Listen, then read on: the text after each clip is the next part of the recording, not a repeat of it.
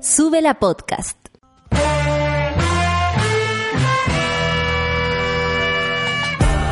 Cuando despiertas en otra sintonía, ves las cosas que otros no ven. Si a veces sientes que estás viviendo en Mordor, o como diría mi abuelita, te sientes como chancho en misa, este es tu lugar. Bienvenido al grupo de contención más diverso de la historia. Para ser parte, solo debes escuchar al resto, participar a tu manera, reír fuerte y comprometerte a buscar más misioneros para esta comunidad.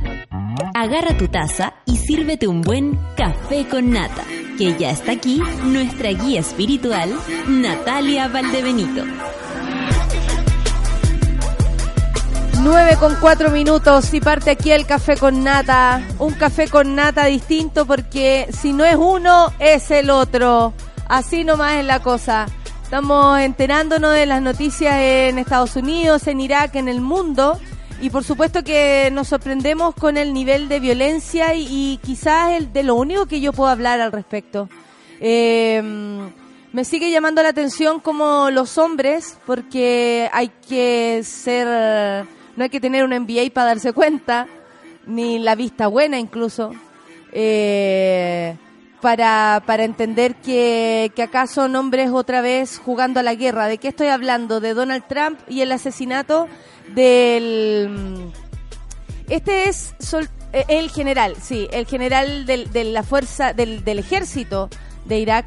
Y, la verdad es que llama mucho la atención porque el mundo amanece nervioso Aquí muchos monos decían quiero escuchar a la solcita. Llegó el día de hoy, así que qué bueno, viene con la información. Pero también nos estamos tratando de hacer entender, estamos tratando de entender esto porque honestamente a veces uno no puede creer que sea la ambición eh, que llegue a, tal uno dice ya esto ya no esto dejó de ser ambición esto ya es una palabra que desconozco esto se llama de una palabra que desconozco. Esto tiene un significado con un lenguaje que yo al menos no, no, no, no estoy ni por el lado de, saber cómo funciona. Y, y no deja de, de, lo digo en serio, a mí no me deja de sorprender y, lo, y creo que no me deja de sorprender porque probablemente todavía guardo esperanzas de lo que sea, de la bondad, de todos esos sentimientos positivos y me llama mucho la atención eh, la maldad en que, en que se puede entrar de una manera muy, muy rápida. Y cuando hablo de maldad, uno no puede estar de un lado o del otro. Desde acá, por ejemplo, desde Chile, yo no te podría decir hoy estoy con Irak, estoy con Irán, estoy con el Medio Oriente o estoy con Estados Unidos. La verdad es que no entiendo cómo los hombres se siguen agarrando a combos de una manera ahora espectacular, ¿cierto? Con armas nucleares, probablemente, o drones y nuevas formas para matar a otras personas. Pero no quisiera dejar afuera el hecho de que son hombres. Y lo digo muy honestamente. Este es, estamos viviendo en el mundo de los hombres, donde las cosas se resuelven de este modo. Y además, las guerras logran ser la excusa perfecta para hacerse más y más millonarios, para hacer más y más negocios, que, que, los tenga que eh, de manera inmortal en el mundo. No, no son inmortales. Y yo me paso el rollo, y aquí es donde fantaseo, eh, que uno se siente tan vulnerable de pronto, todos los días probablemente. Eh, no sepáis dónde y tratáis de, ayer eh, hablamos en la terapia de lo que era vivir con una persona con adicciones, que es algo que probablemente muchos hemos vivido. Y, tal vez eh, están desde el lugar más sencillo, desde la emocionalidad, desde querer resolver nuestras cosas, que esto que estamos viendo como una posible guerra mundial, no sé, no sé, no sé si estoy exagerando también porque tantos intentos ha hecho Donald Trump por agarrarse con alguien durante todo este tiempo, que es probable que le resulte junto justo antes de la reelección, que eso también entra a, discusión.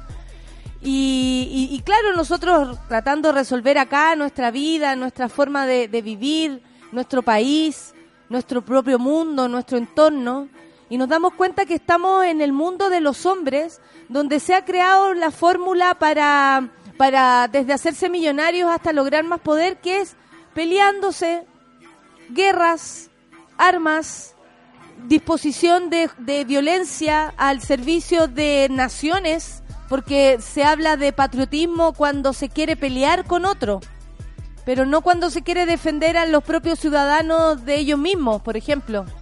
¿Cómo hablamos de patria en un país como Estados Unidos cuando es el propio presidente el que pone en riesgo la salud de todas esas personas y del mundo? Entonces ahí es donde uno podría decir, no, es que es un patriota porque quiso pelear por su país, porque defiende a su país. Y uno dice, qué raro, qué raro que defender al país signifique poner, ponerlo en riesgo también. Y ahí es donde hago el paralelo con Chile, que tal vez no estamos agarrándonos con otras potencias, porque tampoco nosotros somos una, pero sí tenemos e, esa misma disposición, ¿no? De, de, en honor a la patria, en honor a la, a la bandera, en honor a cosas que no son tangibles, sino que bastante inventadas, tal cual como el dinero. Así las separaciones de las naciones, de los países, las fronteras. Son convenciones, finalmente, que el ser humano inventó para ordenarse en un momento y ahora para pelearse hago la distinción con Chile porque digo que heavy, acá tenemos un montón de hombres peleándose por poder, una vez más, poniendo al servicio las armas, ¿cierto? Para cumplir ciertos fines y, y, y, finalmente nos sentimos todos en peligro igual. Pareciera que lo que dicen hacer para el bien no es nada más que hacerlo para el mal. Porque Estados Unidos ha dado tantas vueltas Hace poco era que se quería aquí en la COP25 cerrar la guerra comercial y, y, ¿qué pasa? Entonces no existe más guerra comercial si no se cerró la COP25, se cerró antes, se cerró después, ¿sigue eso? ¿De qué mono estamos hablando? ¿Por qué han hecho esto con el mundo, hombres? ¿Por qué? Miremos el género de lo que viene esto. ¿Y saben por qué se los digo? Porque honestamente nosotros las mujeres hemos sido vilipendiadas por nuestro género, sacadas del mundo, de la discusión, por nuestro género. Matadas, violadas, usadas, abusadas, por ser mujeres solamente. Entonces yo ahora me enfrasco en lo que son los hombres solamente y, vaya que me da vergüenza y agradezco una vez más ser mujer. Aquí son hombres agarrándose otra vez. ¿Y quiénes van a pagar los patos? El mundo entero. Son las 9 con 10 minutos y vamos con Alex Advanter porque siempre viene en mi corazón a pesar de todo. Café con Nathan Suela.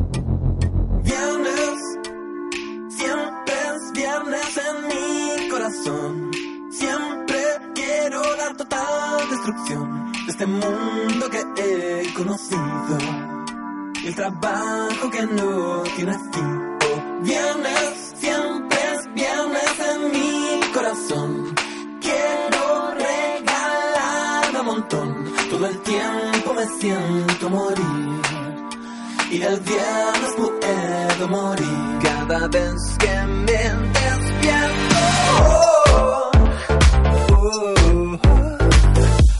despierto. Oh,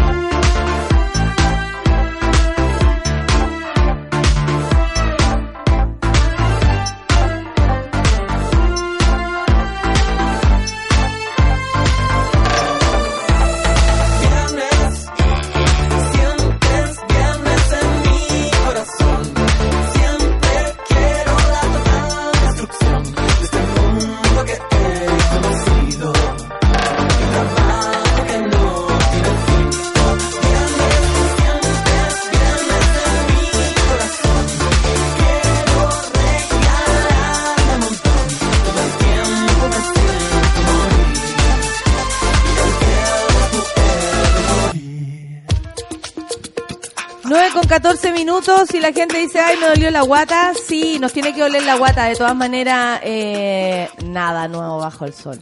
Nada nuevo bajo el sol, monada. Y para eso tengo aquí a Solcita. Me descansé un día y volví como nueva a Barca. Descansé medio día.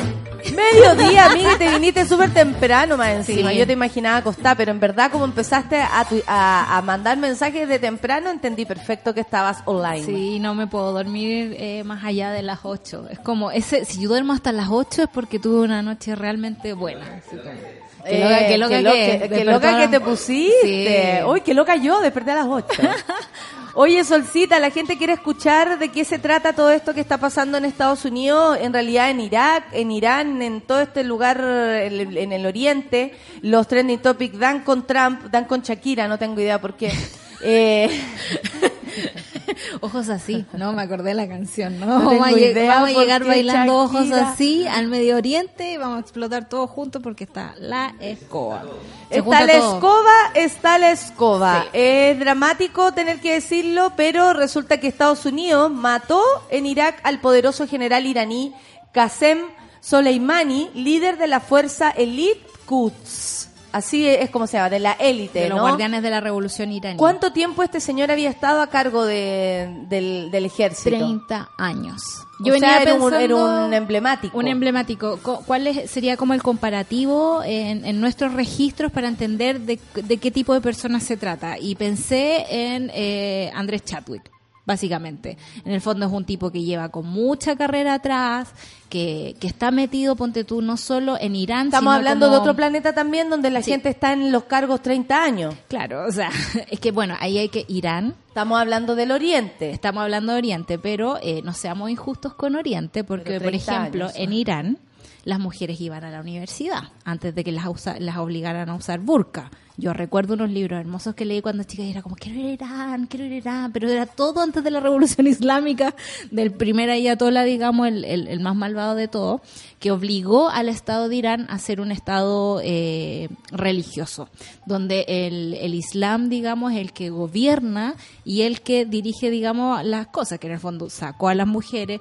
puso a los generales militares, digamos, eh, bajo, digamos, el, el mandato de- del ayatollah y empezaron a transformarse en esta potencia nuclear, digamos, que le dio mu- miedo al mundo durante muchos años, digamos, desde el 1902 en adelante.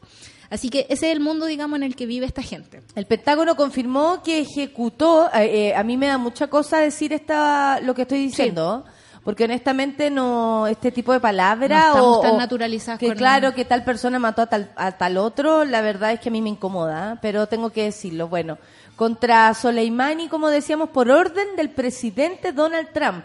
Vamos a hablar de esto y de lo que significa esto en. Estados Unidos ahora y, a- y en Donald Trump. Porque no deja de ser llamativo el tiempo, el, el- el timing de Claro. todo esto, ¿cierto? Estamos claros que eh, hoy día pasaba algo muy importante respecto al impeachment, Claro. que es la acusación constitucional hacia Donald Trump, que en este minuto le hace el Senado, eh, o ya pasó a la Cámara del Senado, digamos, allá en, en Estados Unidos. Entonces, esto sucede hoy. Eh, escuchaba en la mañana en las noticias al señor Paulsen que contaba a propósito de un Twitter de, mm, de, de Michael Moore. ¿Ya? ¿sí? De Michael Moore, que, des- que empezó a, a contar la historia, pero como si fuera Bill Clinton, y es la misma. Es la misma. Es la misma, como oh, las noticias del día de hoy. Bill Clinton, antes de ser reelecto o de presentarse a la reelección, ataca eh, con total, no sé, violencia, Impunidad. impunidad a el mismo sector allá en el oriente. Entonces, es, es una estrategia, yo hago comillas porque no sé hasta qué punto en esta ocasión, pero es una estrategia que han utilizado los presidentes básicamente también para decir aquí mando yo Claro. en Estados Unidos probablemente ellos yo no tengo idea no no no cacho bien cómo es la lógica gringa porque Estados Unidos está lleno de eh, latinos Claro. que no es necesariamente como piensa el gringo por mucho que vivan ahí se crean gringos y defiendan la bandera gringa no es lo mismo Claro. pero no tengo idea cómo se sitúa Estados Unidos, así el duro de Estados Unidos, frente a esto, porque igual quedan en un estado de indefensión muy grande. O Claro. sea, eh, eh, Trump, lo que yo siento, lo que yo veo, no sé si estoy equivocada, deja en estado de indefensión eh, no básicamente por, por, por jugar. Sí. Ahora creo que eh, Trump quería hacer esto sí o sí antes de irse, si es que se va, o quería hacerlo. Claro. Es una persona que entró con ánimo bélico Sí, sí. a, a- a tomar el mando de Estados Unidos. Explícanos, por favor, Sosita, yo igual estoy encontrando acá. Anda ahí bueno, tirándome. claro. tí- Tírame sus datos, tírame Eh, el dato. exacto, en eso estoy. Pero Eh, para que nos hagan, un- sobre todo en lo que pasa con Donald Trump el Sí. día de hoy. A ver, el, el tema de esto de que se repita, digamos, y que también escuchemos la misma historia desde el Medio Oriente todo el rato, o sea, hombres pegándose, alianzas para allá, eh, bombas que caen, es como, ya la cantaleta la conocemos. Sí. Pero eh, lo raro ahora es que además de la estrategia atrás tenemos a un presidente tonto. Y lo voy a decir así, un tonto dirigiendo, digamos, con el maletín de las bombas al lado, digamos. Y eso es un problema. ¿Por qué?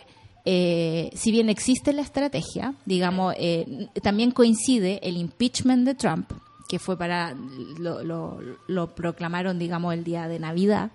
Eh, se supone que hoy eh, se hace pública, claro, la información del informe Mueller, que, digamos, tiene un montón de entrevistas que incriminan aún más a Donald Trump. O sea, hay información incluso más sensible de la que nosotros conocemos que según escuchaba la Rachel Maddow en la mañana, decía, loco, de verdad vamos a encontrarnos con cosas peores de lo que sabemos y vamos a tener que ir aumentando la carpetita de acusaciones en contra del, del presidente. ¿Esto pondría en riesgo a Donald Trump respecto a cualquier cosa? Porque él, él debe pensar que esto lo posiciona. Claro. Yo creo, dentro de su lógica, si nos pasamos el rollo de cómo él funciona o ha ido mostrando, eh, mostrándose, Claro. eh, para él esto es poner el pie encima en el mundo Por y supuesto. decir yo aquí soy el más poderoso del mundo, maté a, eh, al jefe de la fuerza de la el- de elite. Claro. ¿Cierto? Se- de los como- guardianes de la revolución iraní. O sea, es un símbolo también lo que, lo que se acaba de hacer. Claro, y no, y no, y no se mete, digamos, con los terroristas, ¿no? Como antes era matar a eh, Osama Bin Laden, ponte tú,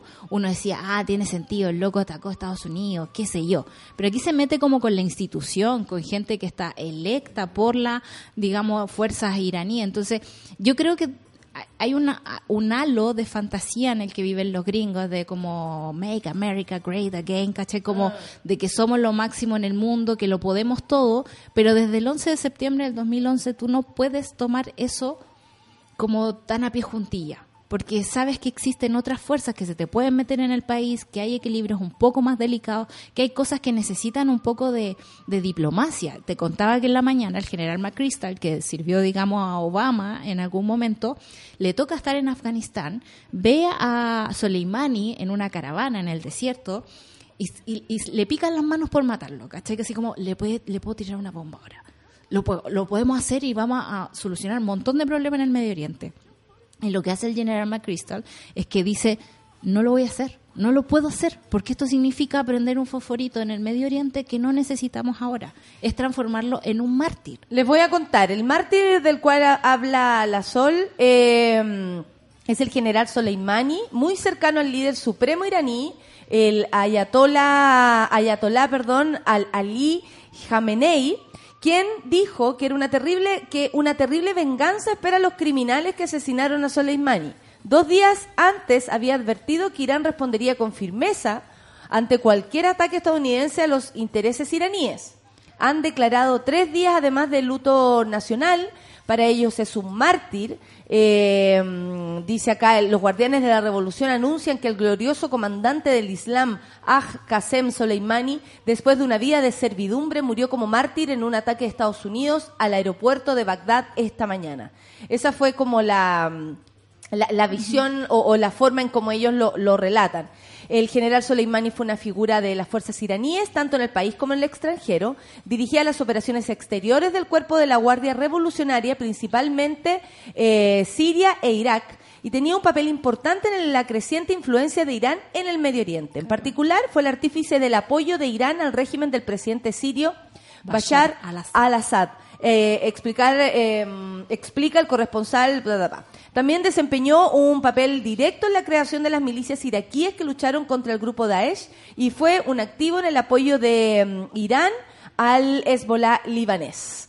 Bueno, eh, muchos se preguntan cuál es la estrategia de Donald Trump con esto respecto a, a esta Claro. gente, porque uno puede pensar, una cosa es lo que tú hagas hacia afuera y una cosa es cómo te afecte hacia adentro. Exactamente. Y yo creo que la estrategia tiene que ver con, con el dentro, ¿no? Porque es muy Que, ingenuo. que- que digamos, difícil hacer algo sí. tan notorio, Arriesgado. arriesgado hacia afuera para no cagar para adentro. O sea, esto lo...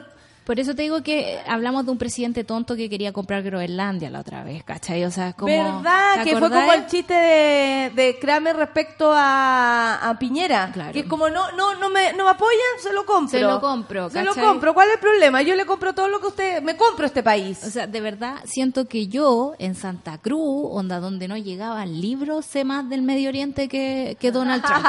¿Cachai? O sea, me atrevo a arriesgar como demanda por decir esa cuestión, pero eh, la estrategia tiene que ver con el dentro. Tenemos el impeachment, tenemos la- las elecciones. En la mañana te contaba esto de que dentro de los candidatos hasta Bernie Sanders se está juntando más plata que Donald Trump para eso, la campaña. explícanos eso. ¿Qué significa que un candidato junte plata? Porque tú podéis decir, bueno, si ¿para qué va a juntar plata Donald Trump si la tiene toda? Claro, ¿Qué es- significa que los candidatos junten Tiene plata? que ver con la popularidad. Tiene que ver con la popularidad porque en Estados Unidos hay plata por todas partes. Y esta plata no es como de como acá que los Angelini, los Lux y todo meten plata. No, es plata de la gente que manda 20 dólares a la campaña de Bernie Sanders o 10 dólares a la campaña de Donald Trump. Y en este caso Donald Trump está perdiendo, digamos, eh, popularidad en términos como oficiales, porque recordemos, como pasó con el Brexit y un montón de otros movimientos de extrema derecha, es que de repente nos encontramos con sorpresas que no tenemos contabilizadas en nuestros parámetros normales. En términos de popularidad oficial, por decirlo así, Donald Trump está haciendo muy poca plata. Tenemos el problema del impeachment, tenemos la reelección. Tenemos a Donald Trump, digamos, con la, con la soga al cuello. Mira, el presidente de International Crisis Group dice, me cuesta creer que el presidente Trump tenga ganas de ver este guion desarrollarse a pocos meses de las elecciones presidenciales. Y desde su punto de vista puede estimar que si Irán responde con fuerza contra los intereses estadounidenses, la respuesta de Estados Unidos no será en términos de soldados de GI en el suelo iraní, sino que serán ataques estadounidenses contra blancos iraníes. Para el analista, el hecho de haber matado a este señor muestra que para esta administración ya no hay límites. No hay Pasamos muy rápido de una escalada que parecía controlada a una confrontación que podría ser incontrolable, porque asesinar a Qasem Soleimani es realmente una declaración de guerra abierta a Irán. Sí, y no solo a Irán, el Medio Oriente completo. Recordemos que este hombre tenía tentáculos puestos en todas partes. Imagínense si un Chadwick 30 años en el poder, con el poder militar. ¿Cómo deben estar lo- lo- los demócratas en Estados Unidos? Así, no, no somos sí. todos, no. somos todos, no nos hagan esto. Bueno, por el lado demócrata, varios candidatos a la nominación destacan el riesgo importante en esta escalada. Todos reconocen que Soleimani tenía sangre americana en sus manos y nadie llora su muerte. Pero la ansiedad prevalece. O sea, lo que entienden es que sí, sabemos que este señor además es culpable de muchas muertes estadounidenses, sobre todo por esta guerra donde mandan a gente para allá como si fuera, no sé, cosas, Claro. cosas para que se diluyan, Y porque que- matan a gente como, como lo que, es, no sé, como tomar agua. Y también que es el gran negocio, digamos, de los políticos de derecha en Estados Unidos, el negocio de la guerra. Eh, te decía que hay, hubo un ataque, digamos, a la embajada en Irak hace poco, a la embajada de Estados Unidos, y el asunto era desproporcionado. ¿Cómo respondía ese ataque con la muerte de Suleimán? Como, no me calza, ¿cachai? No tiene que ver con eso. Y en ese ataque murió un contratista que son, digamos, los grandes... Ya el ejército no va casi a, a pelear a Irak, Irán y todas esas partes. Mandan a los contratistas. Y son como a la que yo le pago para ser mercenarios en otra parte.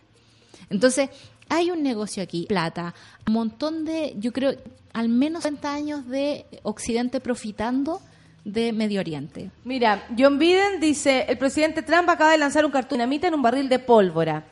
Él es el, el expresidente, vicepresidente, perdón, y candidato a la nominación para las presidenciales.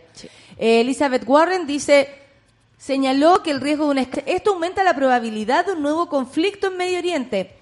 Otro, hay muchas preguntas sin respuesta. No es una decisión que deba tomarse por impulso. Debe integrarse en una visión estratégica más amplia. A eso es lo que Sí. vamos, como que heavy que se haya hecho, o al parecer es lo que se ve desde afuera, como Donald Trump solo, él y su... ¿Me lo matáis, please? Así como... Él y su... Esto eh, no, no es de una vi- visión estratégica. Claro. No habla de una idea, no habla de un plan, no habla del para qué, por qué. Habla de, de la torpeza y de eh, la excesiva gana, creo yo, de Donald Trump de decirle a todo el mundo que él es el más poderoso. Si tiene una obsesión falocéntrica con sí mismo, donde él es el centro del universo y hoy día quiere ser más. Yo creo que igual debe responder, trato de irme a la psicología, a, a- a verse acogotado respecto a su propio futuro, po, Sí. porque nunca pensó, que es lo mismo que le pasa aquí, yo creo, a la gente que, al, al gobierno en, en Chile, que las redes sociales o que la tecnología no les iba a jugar a favor esta vez. Eh, Contra Trump hay demasiadas cosas que decir. Demasiadas. Y él lo sabe. O sea, porque ya- no puede ser una persona que además crea que todo lo que hace está perfecto. Si yo creo que además sabe que usa la maldad para decir lo contrario. Bueno, eh, dice, eh, me, parece que esto es interesante porque habla de la visión estratégica. Dice, entendiendo qué consecuencias podría tener. Antes de asesinar a alguien, tiene que un papel tan eh, que tiene un papel tan destacado en Irán. Debemos estar seguros de, eh, de que estamos preparados para lo que pueda seguir. Así es que estoy muy preocupado. Este fue Cory Booker, senador de New Jersey, también candidato a la nominación por el Partido Demócrata, que por supuesto son los que más están comentando en este minuto los candidatos, ¿no? Que yo creo que también los sorprende. Es como, amigo, ¿dónde se fue a meter tan intenso? No quiere irse, ¿ah? Teníamos no quiere un plan irse. y ahora lo vamos a tener que cambiar porque eh, Donald Trump apretó el botoncito de matar a cualquiera en el Medio Oriente. Yo creo que más encima se equivoca, de verdad. O sea, no es que uno quiera defender a estos criminales de guerra porque lo son, pero hay que ser estratégicos a la hora de ver el juego de la guerra. Eh, también, no sé, eh, la mañana escuchaba que Putin ya dijo, no, nosotros apoyamos a Irán, por supuesto, porque el Medio Oriente siempre ha sido el patio de guerra de las potencias, digamos, que tienen que vivir en un mundo civilizado y cumplir con las leyes y con la ONU y con toda la cuestión, pero que parece que aquí también se suspende un poco las democracias y todos, digamos, los juegos de normalidad que tenemos para seguir, digamos, eh, jugando a la guerra y a los soldaditos en, en el patio trasero de alguien, con muchas muertes, digamos, atrás y con ese costo tan grande asociado. Claro, estoy, bueno, hay muchas cosas que leer, hay muchos comentaristas internacionales que Está están dando su percepción. Cada uno tiene la suya, ¿ah? cada uno tiene la suya. Para algunos les parece importante lo que estaba pasando en la embajada, otros dicen no es suficiente. No es proporcional. No es proporcional es lo que es una cosa a la otra, en fin. 9 con 32, vamos a seguir hablando de esto, por supuesto. Sigan comentando con el hashtag Café con Nata y nos vamos a escuchar un tantito de música. Amo esta canción. Es mi favorita. West. Aparte me gusta el pianito. Y tan sencillo, Pero- lo que se puede llegar a hacer, Y el video musical es hermoso. que Una coreografía de bailarinas de danza contemporánea Sí. perfecta. Este es un disco que nos gusta mucho a la gente de música clásica. Kanye West, Runaway, Café con Nata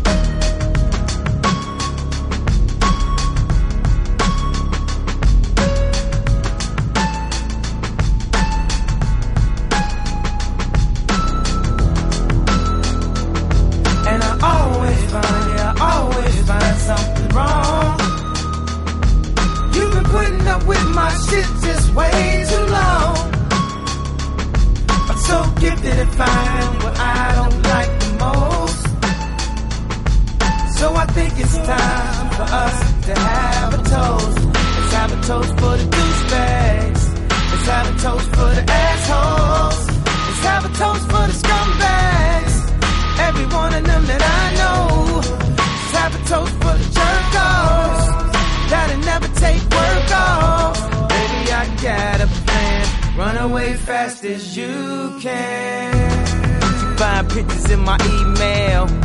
I sent this girl a picture of my dick.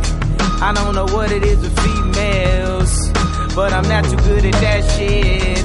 See, I can have me a good girl and still be addicted to them hood rats. And I just blame everything on you. At least you know that's what I'm good at. Yeah, I always find, yeah, I always find something wrong. You've been putting up with my shit just way too long. I'm so gifted at finding what I don't like the most. So I think it's time for us to have a toast. Let's have a toast for the douchebags. Let's have a toast for the assholes. Let's have a toast for the scumbags. Every one of them that I know. Toast for the jerk-offs. That'll never take work off. Baby, I got a plan. Run away fast as you can. Run away from me, baby. Run away. Run away from me, baby.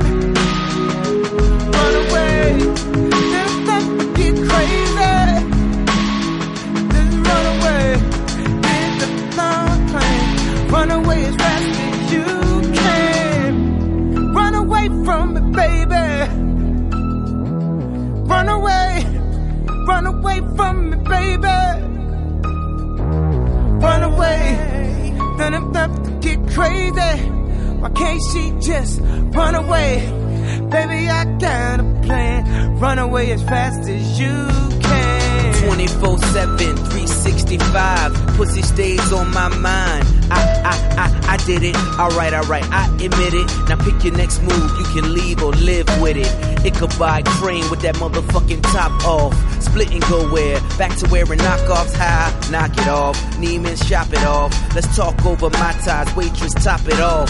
Hoes like vultures wanna fly in your Freddy loafers. You can't blame them, they ain't never seen Versace sofas. Every bag, every blouse, every bracelet comes with a price tag, baby, face it. You should leave if you can't accept the basics. Plenty holes in a baller nigga matrix. Invisibly set, the Rolex is faceless. I'm just young, rich, and tasteless. P. Never was much of a romantic. I could never take the intimacy. And I know it did damage. Cause the look in your eyes is killing me. I guess you knew an advantage. Cause you could blame me for everything. And I don't know how I'ma manage. If one day you just up and leave. And I always find, yeah, I always find something wrong. You've been putting up with my shit just way too long. I'm so gifted at finding what I don't like the most. So I think it's time for us to have a toast. Let's have a toast for the douchebags. Let's have a toast for the assholes. Let's have a toast for the scumbags. Every one of them that I know. Let's have a toast for the jerk-offs. That'll never take work off. Baby, I got a plan. Run away fast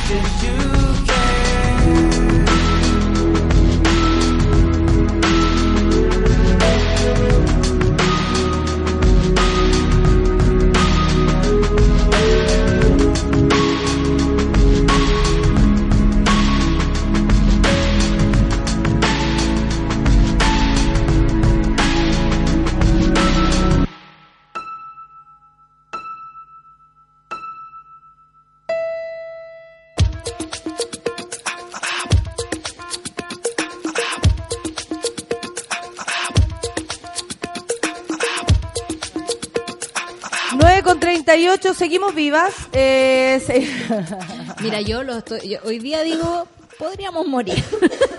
Comunicación responsable, me diría. Oye, ¿cachai que anoche, bueno, eh, tal vez no nos tiraron la bomba, pero hoy me llegó un coscacho. Usted, ¿De dónde? me defendí.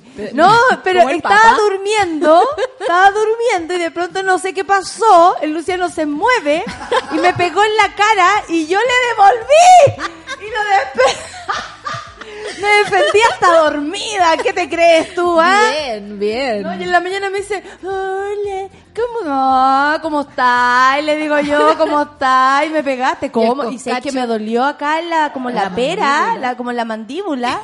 Y, y yo lo, lo asusté porque se la pegué de vuelta, po, porque fue como, ¡pa, pa!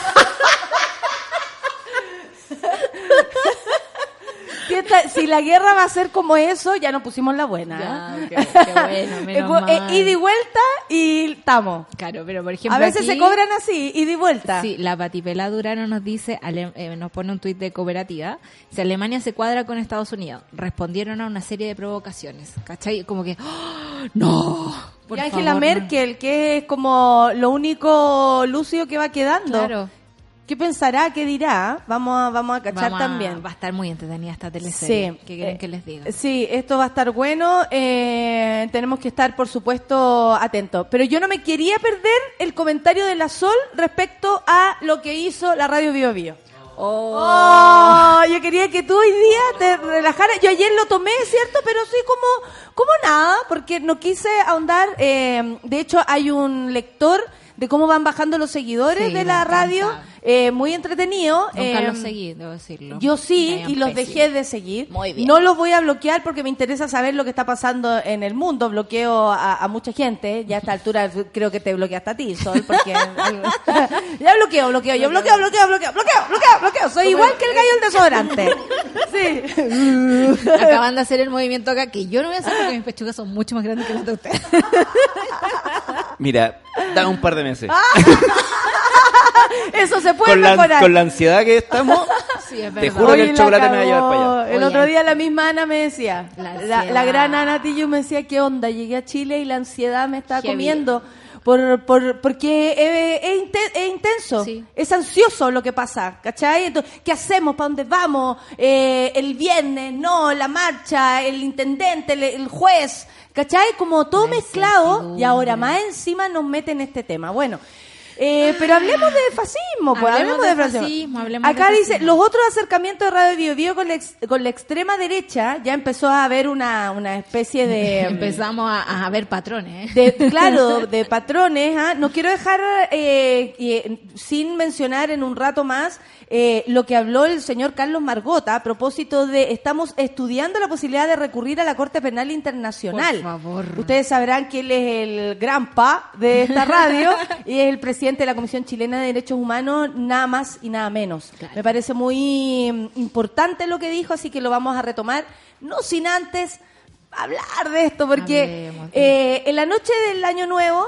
se mm, salió la canción, eh, tú sabes que ya es facho cantar el himno nacional cuando eh, explotan las 12, pero eh, mm, la, Radio Vivio fue aún más lejos y incluyó la tercera frase, la tercera estrofa Estrofa. que habla de los valientes soldados. El Lucho me decía si esto de verdad tenía que ver con la dictadura en sí. Y la verdad es que sí lo tiene, porque primero se, se- es un símbolo de la dictadura, la cantábamos en dictadura, nos obligaban a hacerlo, pero también tiene algunos arreglines precisamente que se hicieron en dictadura Claro. para eh, prevalecer y fortalecer la imagen de las Fuerzas Armadas, que eran los que estaban en el poder. Onda Eusebio Lillo, eh, revuélcate en tu tumba. Claro, Eusebio Lillo casi qui- quiso volver, pero dijo, estoy muy muerto, no puedo. Claro, que a todo esto su nieto hace postres que se llaman Dulce Patria. El otro día me enteré. ¿En serio? No, es maravilloso. Y todavía queda familia de esa que- gente. los lillos y es un, es un postre musical, por eso ¿Qué habrá descubrí. opinado? ¿Qué habrá opinado de esto? Ah, bueno, O bueno. sea, es co- no sé si nieto eh, son más años, ¿no? Ya. Bis, bis, bis. Esto, Cuéntame. esto está en el contexto, porque to- todos dicen, oye, ¿de cuándo tan facha la, Claro. la Bio ¿Qué Bio? le pasó? Oye, ¿qué pasó? Ya, pasó, po. Sucedió que el, el mismo, no sé si fue el 31 o el 30, ya empezó a, a- a difundirse en la misma Bio Bio la propaganda en contra del cambio de la nueva constitución que hizo, así, de verdad, de, de- de puño y letra, Porque hay José plata. Antonio Cast. Dijeron primero que le iban a poner una demanda porque estaba como Fuera de la ley electoral. fuera de ley electoral, pero él dijo, yo no tengo platas de, Del Estado. del Estado de Chile, así que yo lo puedo hacer porque estas son platas eh, recibidas por otros lados, ¿cachai? Eh, Es un así que- particular privado que puede hacer la cuestión que quiera. Particular privado. Soy particular privado, así que yo hago lo que quiero. Eh, la radio asumió esto, pidió disculpas. Ya al otro día, hoy, es que nos equivocamos, con el Lucho ayer analizamos si la explicación respecto a lo técnico era real. Claro. Yo había leído a varios técnicos de radio y todos diciendo, cuenc, No, mentira, eso quedó así y eso era así, fue con intención. Sí. Eh, eso es lo que a mí me hace, yo creo que uno puede asumir que hay errores, todo el mundo comete errores, pero en la seguidilla de, de acontecimientos no parece un error. Claro. Eso, eso es lo que pasa, que la seguidilla de acontecimientos no lo parece. La actitud eh, con trabajadores en paro, por ejemplo, Sí. que luego fueron despedidos. La actitud Eh, contra las mujeres que tiene Radio Bio Bio, digamos, eh, conocidísima. Conocidísimo, Super Ciudadano a las 12. Claro. Eh, A las 11. A la 11. A la 11. Super Ciudadano a la 11, usted ya sabe. Eh, hay mucho que hablar ahí. Pero, eh, mm, bueno, y aquí dice el abogado Tomás Mocchiati, por ejemplo, en la que incluso ha masificado rumores sin contrarrestarlos, que podrían haber desestabilizado algún gobierno. Ya en el 2015 se atrevió a asegurar, sin poder demostrarlo, que Michelle Bachelet pensó en renunciar a la presidencia de la República. Y eran tiempos muy calientes Claro, porque era cuando Piñera en unos videos que se hizo, Le así como pedía- hace video Alberto Plaza, Piñera también se hacía unos videos y decía que con ese nivel de desaprobación ella debiera renunciar. O sea, además se hacía luz Claro. de lo que decía cierto sector político. Entonces, ya se entendía que los Mochiati estaban en esta en este camino. Eh, estas ideas también se ven potenciadas por algunos columnistas, como la licenciada en filosofía directora de la Fundación Nuevamente, Teresa Marinovich, quien ya inició una campaña activa a votar por el no. Yo creo que la mejor campaña del sí es ver a estas personas en la campaña del no. ¿Cachai? Es como tú quieres Vergüenza saber. ajena. Tú quieres saber qué está bien. Bueno, aquí tienes lo que está mal. Haz lo contrario a lo que hace Tere Marinovich. Haz lo contrario a lo que hace KKKK. En estos momentos complicados para la radio, eh, el- el- ha atacado, Marinovich ha atacado, por ejemplo, a aquellos políticos que han llamado a dejar de seguir la radio, tal como lo hizo en su momento la eh, diputada Camila Vallejo. Ahí cada uno, bueno, esas son peleas de ellos, a mí me da lo mismo. Eh, el funda Sin embargo, no solo Marinovich está en la lista de personas identificadas con la extrema derecha que han tenido una estrecha relación con Tomás Mochetti. Entre otros nombres destacan también el de Alexis López, quien es indicado como el fundador del movimiento socialista nacional Patricia, Patria Nueva Sociedad y cercano a Tomás, el mayor de los Mochetti. Esto sí que me llama la atención porque es como juntarse con el verdadero lumpen. No, ese sí que es real lumpen, ¿verdad? Y un lumpen así delirante, delirante. Se sabe que esta gente tiene amigos así. ¿ah? López, quien presidió esta pat- patria nueva sociedad hasta el 2010, contó durante años con oficina en la radio. ¿Cómo la hay, concha? Y dirigió los programas Energía Alterna y Rutas de nuestra geografía sagrada. Hoy les gusta los sagrados. Los que lo fueron padre. transmitidos por Radio Bio durante los últimos años. Su pensamiento político también va en la línea de lo propuesto por Mochetti, así lo demuestra en su columna de opinión difundida en su cuenta en LinkedIn, llamada Se acabó el gobierno Piñera, hoy oficialmente gobierna la calle. Estoy de acuerdo. En ella asegura que la calle exigió una nueva constitución y el presidente acató, sin importarle en lo absoluto lo que piensa al respecto quienes votaron por él. Ya son 4%, ¿a quién le importa? Ni quién no ha salido a la calle a manifestarse. Bueno, esta es lo que dice este señor, Alexis López, no olviden su nombre porque hay que reconocer también quiénes son los que están del otro lado. Eh, pese a haberse titulado como abogado de la Universidad de Chile, porque mira cómo lo dicen, ¿ah? pese. Pese a eso, Mochati nunca ejerció su profesión y se dedicó a administrar la radio de Bio que fue fundada y heredada por parte de su padre. En el 96, el locutor radial se vio envuelto en un litigio legal con la Asociación de Radiodifusores de Chile. El conflicto se desató luego de que la emisora intentara abrir una sede en Santiago. Ante esta situación, la Archi decidió ir hasta tribunales para que se instalaran más radios debido a que podrían interferir en la transmisión que existía en ese minuto. El periodista Sergio Paz, quien realizó un perfil de Mochetti este año en el 2010, en el weekend, detalló que Tomás buscó la ayuda de abogados como de Miguel Krasnov, Mario Rojas, para conectarse con el jurista Pablo Rodríguez. O sea, los amigos, eh, eh, dime con quién andas y, te, diré quién eres. Muy bueno, este es como, sería un recorrido, eh, los acercamientos, como dice acá, con la extrema derecha. Pero a ti como periodista, Solcita, ¿qué te parece que esto ocurra eh, en una radio que por lo demás ha, ha acompañado a la gente tanto? Tanto tiempo, sí. Ha acompañado, por ejemplo, a la gente en, te- en- en los en minutos de terremoto. Sí. ¿Cachai o no? O sea, eh, no es una radio que no sea querida. Es una radio querida por la gente. Es que o sea, en- está como en el... En que el lo hace peor. ¿Cierto? ¿Sabéis por qué? Eh, yo arriesgo, insisto, de ser súper injusta con mis compañeros periodistas. Sí, porque uno no sabe lo que está pasando ahí Sí, adentro. eh, siempre he pensado que no existen los medios de comunicación en Chile, porque tienen un error, digamos, de nacimiento. Y tiene que ver con la plata. Tiene que ver con quién administra estas cosas y de dónde vienen esos fondos. Ya con ese, con, con esa malformación genética que tienen los medios en Chile, eh, no podemos dejar de ver, digamos, las relaciones que tienen los, los directores, digamos, los editores con el poder. Son serviles al poder, cuando deberían ser, el, eh, como se conoce el a, periodo... la, a, la, a la información, a la noticia y a la gente, a la calle. Y por eso te digo que soy injusta a veces con el trabajo de los compañeros periodistas, porque los compañeros periodistas son los que mantienen el espíritu de la radio, los que mantienen el, el capital simbólico que tiene, no sé, Radio Bio Bio, eh, el, que, el que te acompaña, el que informa, qué sé yo. Pero hay gente como Tomás Mochiati que es capaz de tomar ese capital simbólico y metérselo por donde mejor le plazca.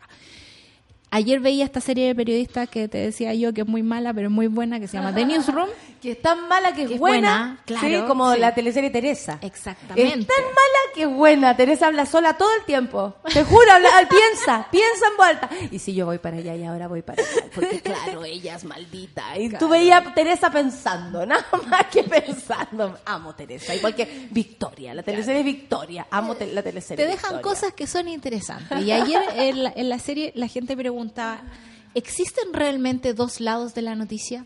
¿Por qué yo tengo que poner, no sé, a Michelle Bachelet y a Cast en el mismo, digamos, programa solo por empatar?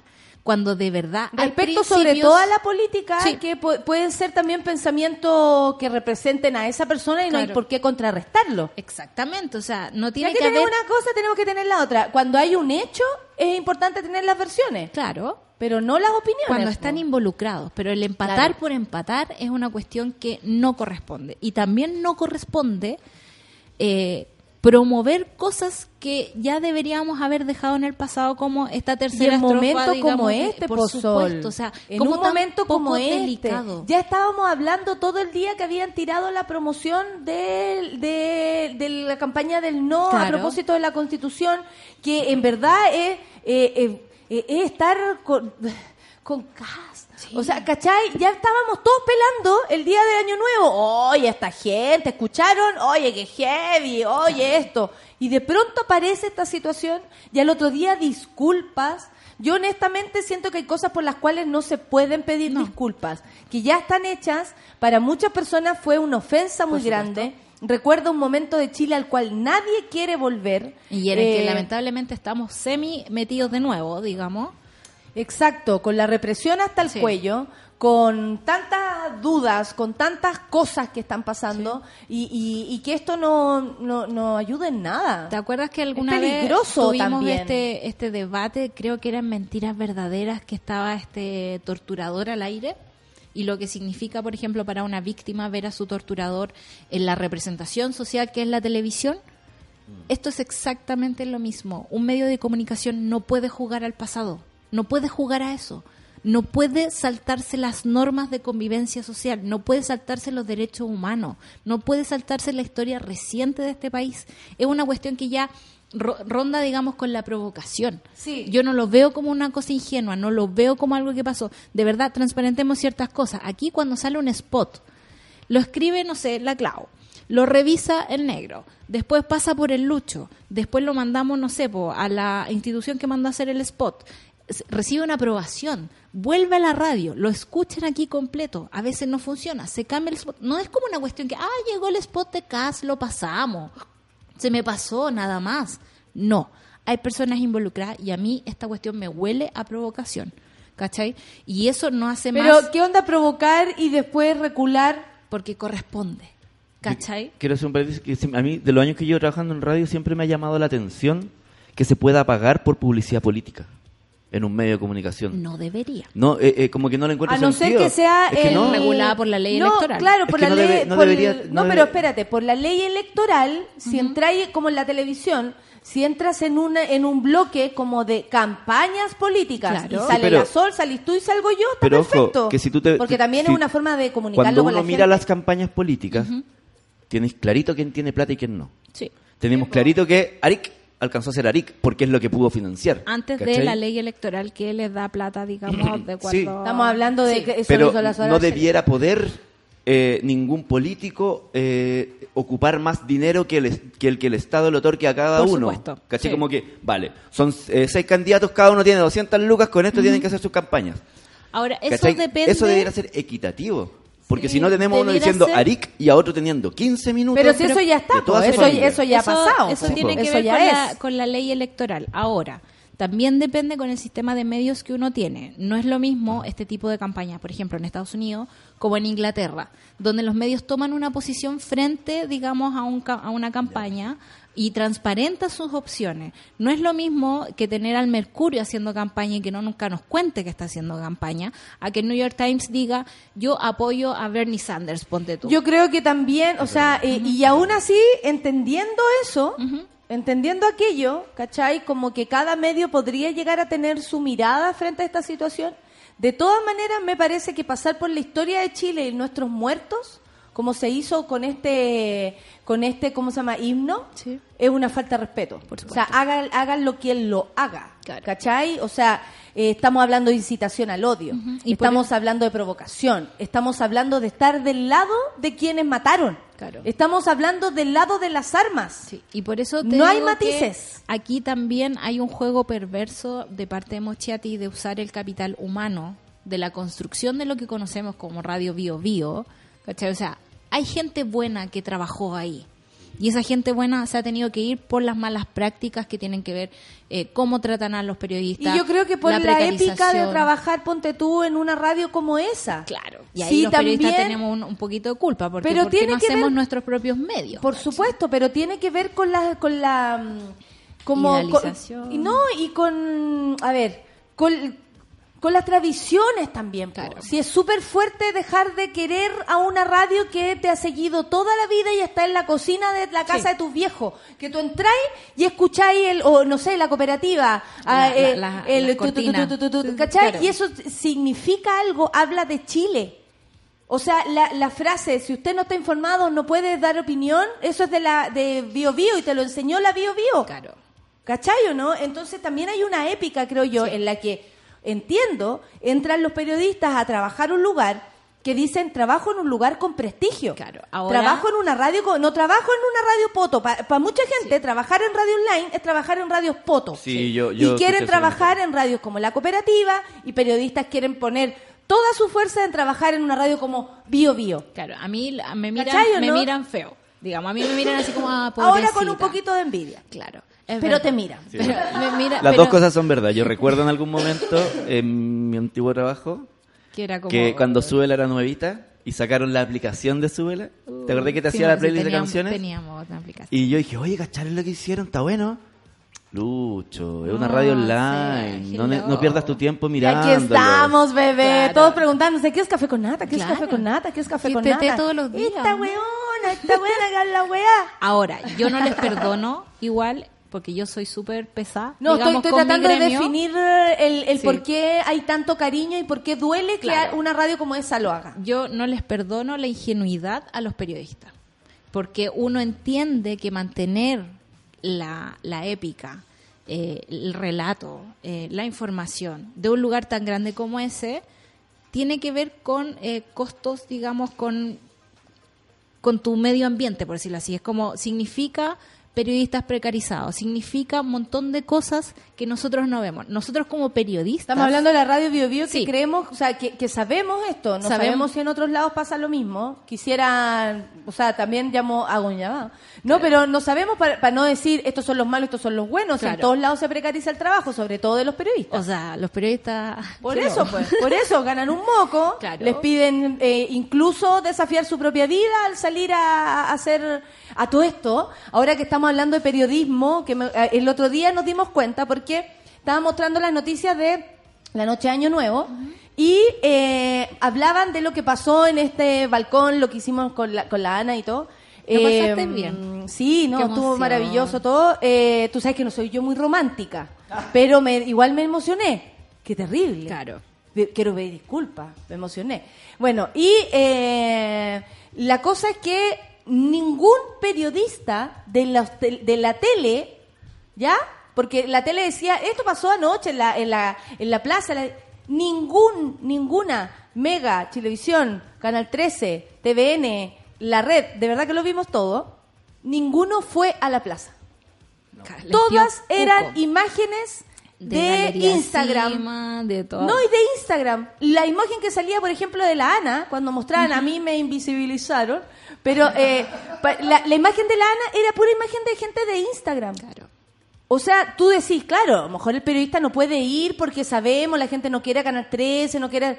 Pero mínimo que si tú vas a contar lo que pasó en un lugar, estés en ese lugar. Por ¿Es, supuesto. ¿Es así o no, Sol? Porque yo no soy periodista, pero me llamó la atención que hicieran una nota con imágenes de Instagram. Porque un- ni siquiera es como sabían que había otro escenario, que estaba la, la- que estuvo la Camila Moreno, por ejemplo, cantando en el otro escenario. No me nombraron a mí, da, da lo mismo, nombraron a la Ana, fantástico. Pero hablaba de la poca información que estaba en la Radio Dignidad, por ejemplo, que estaban transmitiendo. Pasaban más de una cosa, pasó más que la Ana. Claro. ¿Me cachai o no? Estuvo la, la conmoción cantando para la gente, en la- en- abajito, en la calle. Sí, pero no le van a dar ¿Me Pero cachai o es no? que eso es Entonces, un básico, y tú decís, hacen una nota en la tele donde eh, hacen gala de haber de saber lo que lo que de contarnos lo que pasó y, y es una mentira del porte de un buque porque no estuvieron ahí y se notaba por la lejanía en el relato. Solo la lejanía en el relato, Sí. pero sí fueron a la fiesta de eh, no sé a dónde que estaba la gente disfrazada de Año Nuevo con todo el cotillón, con la con la, Daniel atrás, cantando Daniel atrás y lo- la gente no, es que es un año difícil, pero tenemos que celebrar igual. No fueron a entrevistar a la gente en la plaza. Así como también ayer todas las noticias respecto ¡Qué de la! PSU era con los tres eh, estudiantes que De querían las- dar la prueba. Ah, ya. ¿Cachai? Como, sí, porque nosotros hemos estudiado mucho, entonces que ya no queremos que no se retrasen. Y eran tres pelagatos y no muestran nada de lo que dijo el joven que me... me Pero si había qué- tantas Qué cosas lucidez pasando, en ¿cómo ese no joven. Por ahí? supuesto. Lo que pasa es que esa discusión, digamos, es para toda la escuela de periodismo. o sea, Tantas son cosas cinco pasando y no años de que deberíamos eh, O hablar sea, de lo que está pasando. Yo sí tengo Pero- que hacer, eh, ¿cómo se llama? Pauta en la plaza. Lo mínimo es ir para la plaza. Por supuesto, pero eso tiene que ver con los básicos. Tú no puedes informar algo que no ves. Por ejemplo, el, el- la- el Instituto Nacional de Derechos Humanos hace estadística respecto a las cosas que ellos pueden ver con sus ojos y a los que pueden acompañar. Pasa lo mismo con el periodismo. El periodismo falla si tú no estás ahí. ¿Ya?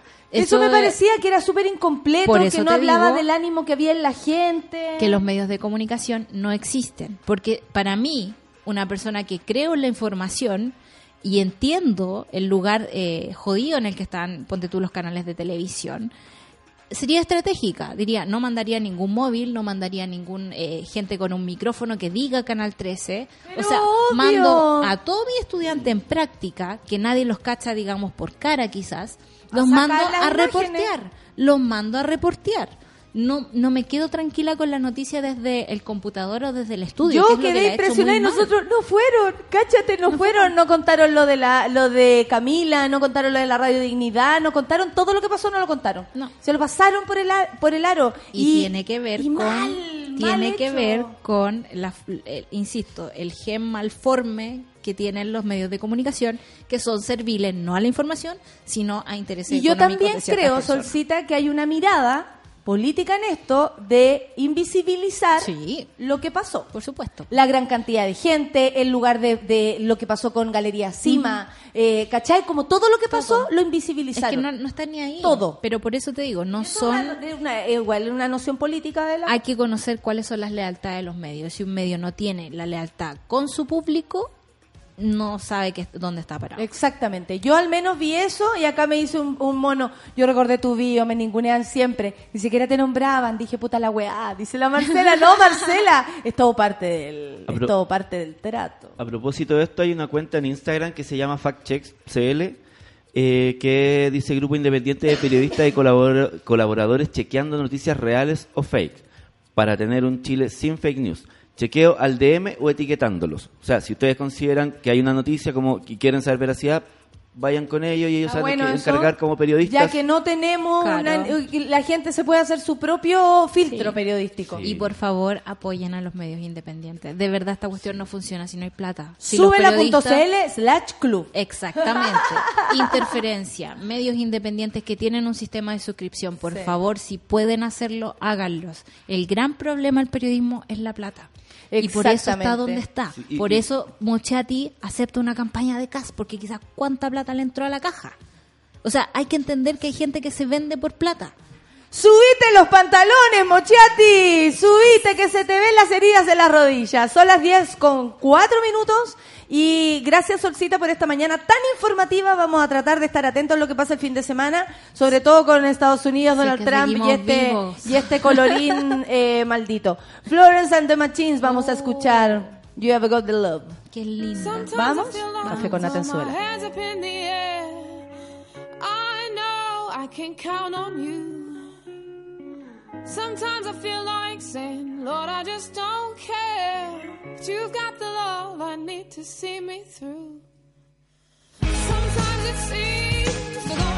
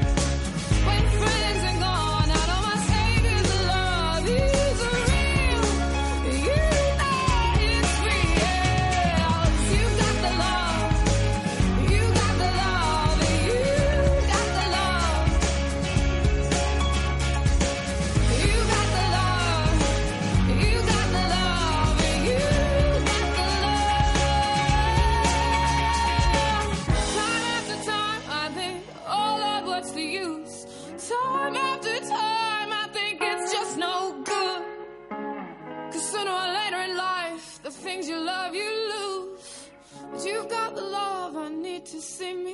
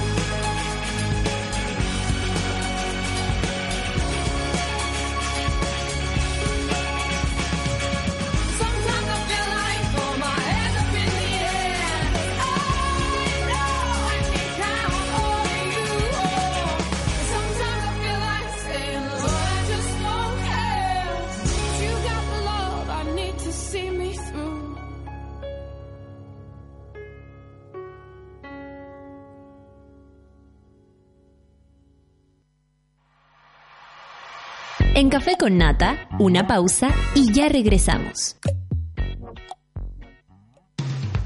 Hoy en Sube la Radio.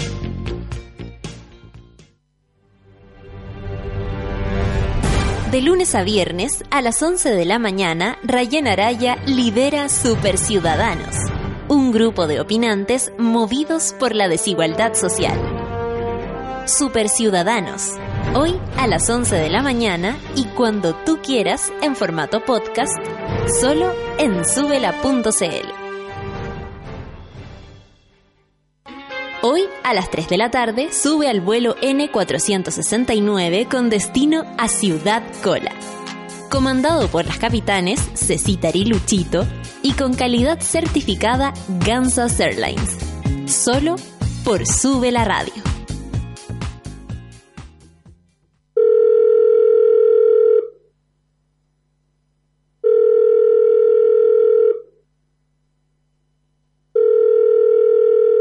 Mayoría de los casos de abuso sexual durante la infancia, la víctima puede llegar a esperar hasta 20 años para atreverse a hablar. Ayúdanos a que no tengan que esperar ni un día más. Hazte socio hoy en www.paralaconfianza.org para que ninguna llamada quede sin contestar. Fundación para la Confianza.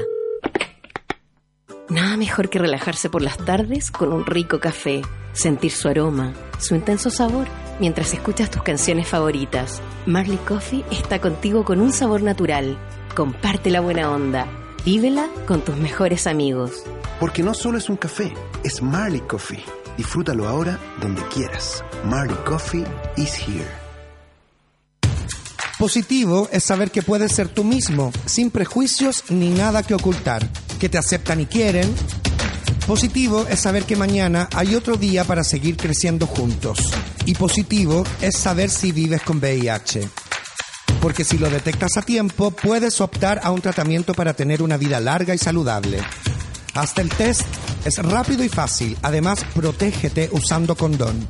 Si tienes dudas sobre cómo realizarte el examen, llama al 800-378-800 o dirígete a tu centro de salud más cercano e infórmate también en www.espositivosaber.cl.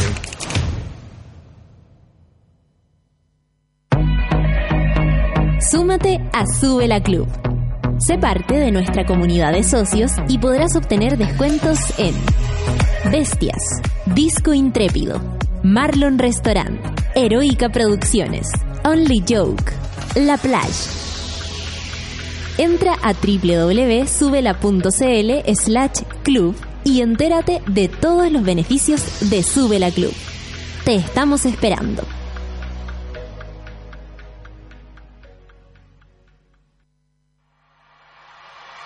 Ya estamos de vuelta en Café con Nata. Con Carpool ahorra costos de viaje y ayuda a otros usuarios a viajar más cómodos y rápido a sus destinos. ¿Cómo? Muy fácil. Descarga la aplicación, regístrate como conductor, conductora y comparte tu viaje. No solo ayudarás a tu bolsillo, sino también al medio ambiente. Descarga la aplicación en App Store, Google Play Store y recuerda, Carpool se escribe, se deletrea K-A-R-P-O-O-L. Carpool. Café con Nata y tantos otros programas son posibles gracias al apoyo de los socios y socias de Subela Club. Hoy más que nunca Chile necesita periodismo y comunicación independiente, ya te lo decíamos. Gracias, por ejemplo, a Iván Leiva, Viviana González, Gabriela Jorquera, Daniela Rosares, Giselle Quijada, Felipe Arriet, Romina Neira, Macarena Miranda y tantos más. Porque te necesitamos para seguir creciendo. Hazte socio, socia y participa del medio que soñamos juntos. Más información en subela.cl slash club. Y esta es nueva. Del 7 al 9 de enero en Concepción, del 14 al 19 de enero en Santiago, se realizará la primera edición de Chile de DART, Festival de Cine Documental sobre Arte Contemporáneo, del que destacamos su curatoría en programación buscando transmitir que en la libertad y vanguardia del arte siempre encontraremos una herramienta de lucha y resistencia.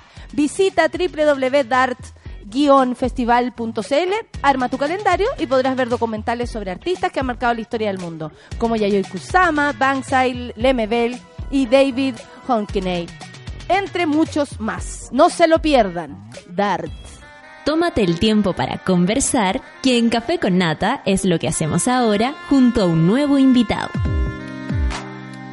Estoy con una nueva invitada. Tenemos aquí a Constanza Llévenes de directamente de Santiago a Mil, que están pero en llamas con la Pichintún, con todo lo que he podido ver del, de este festival, ¿o no? ¿Cómo te va? Así es, estamos en llamas porque hoy parte Santiago Mil.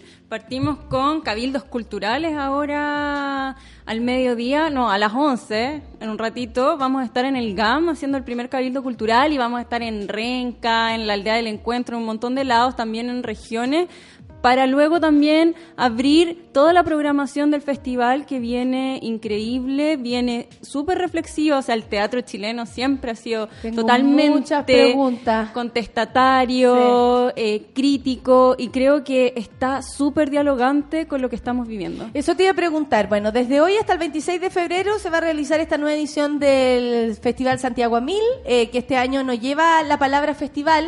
¿Eso por qué? Así es, eh, porque después, después del 18 de octubre, la verdad es que nosotros nos replanteamos. ¿Tenían todo. otro festival hasta ese minuto o se parecía? Teníamos- se parecía, como, como les contaba, el teatro, en verdad, el, el teatro que nosotros programamos Está pasando ha el carrito de la revolución. Así le decimos a ese carrito, ¿cachai? Ya, ahí. Me encanta. Eh, nosotros, el- la programación del festival siempre ha sido sumamente contemporánea y lo contemporáneo siempre habla de lo que nos pasa a nosotros. Entonces, la programación, la verdad que no, no cambió mucho. Sí tuvimos que bajar algunos títulos extranjeros por un tema de costo, por un tema también de darle más oportunidad a las compañías locales que habían tenido visto su programación cancelada durante octubre y por tanto también había un- una cuestión como de, de, apoyarlos económicamente a que no perdieran sus trabajos. Y, pero términos de programación no, pero sí fue una, un, un replanteamiento en horario, en locaciones y el sentido de hacer un encuentro escénico. O sea, nos preguntamos incluso la palabra, ¿por qué hablar de lo festivo, del festival? Entonces es una manera como de resignificar como una palabra que muchas veces tiene una connotación como más alegre, positiva, pero... Que sin quitarle lo alegre y positivo que es ir a ver una obra de teatro exacto. o encontrarse con, con alguna intervención en la calle, no, no, no, no estamos en épocas de festival, digamos. Así Algo es, así. así el, es, teatro, como- el teatro al servicio de, de otra cosa, de la reflexión. Es como un gesto, un gesto que también lo vimos en conversaciones con los artistas. Nosotros nos reunimos con los artistas que estaban participando, eh, que iban a estar ahora en el festival, con las salas de teatro. Entonces fue una, una conversación que, que nos permitió... eh, resignificar la palabra, de decir como no, hablemos mejor del encuentro escénico, no le quitemos lo positivo como tú dices, porque obviamente también Es hay una una buena noticia es una buena noticia, encontrarnos, dialogarnos. También hay una programación tremenda para la familia, para los niños, que también son los que más lo necesitan en este momento. Hablemos de la programación. ¿Qué nos trae esta, esta vez el teatro, el, el, ahora, ¿cómo le digo? Santiago Mir. Santiago. Santiago, teatro, pa, pa, pa. Eh, bueno, está bien variado. Tenemos una, tenemos más de 60 compañías nacionales eh, por un jurado que, funciona todos los años, autónomo independiente, que está compuesto de profesionales de las artes escénicas, pero también de em, público en general. Tenemos como el jurado ciudadano que a nosotros nos encanta porque es alguien como fan del festival que lo, elegimos a través de, nuestro club Santiago Amil. Em, tenemos distintas visiones que ellos permiten elegir la programación, entonces da cuenta de lo que se ha hecho durante todo el año. Tenemos em, much- muchas obras que hablan como disidencias sexuales, de, de la precarización laboral. Tenemos a Mano de Obra, que es una obra que se volvió a reponer en, en, en cartelera, que es... Es, de- eh, el año que pasó, Sí, recién también. Recién, recién. Lo y- cuenta Héctor en su, en su- eh, creo que, no sé si era en su Instagram, que decía, esta obra, eh, sin duda sabíamos que estábamos hablando de, de un pasado presente, pero ahora se hizo más presente que nunca. No, o sea, es- también es- se resignifica. Es, increíble porque la obra tiene más de 10 años. Eh, está basado en el libro de Diamela Altit. Eh, Que esas son las obras de arte, las que Exacto. prevalecen en el tiempo y, Sí, y lamentablemente... Igual es triste, igual es triste porque uno ve la precarización laboral intacta y, y duele profundamente. Entonces, eh, bueno, está súper político, pero también hay mucha programación familiar, que, que, hay circo, danza, cruce de lenguaje.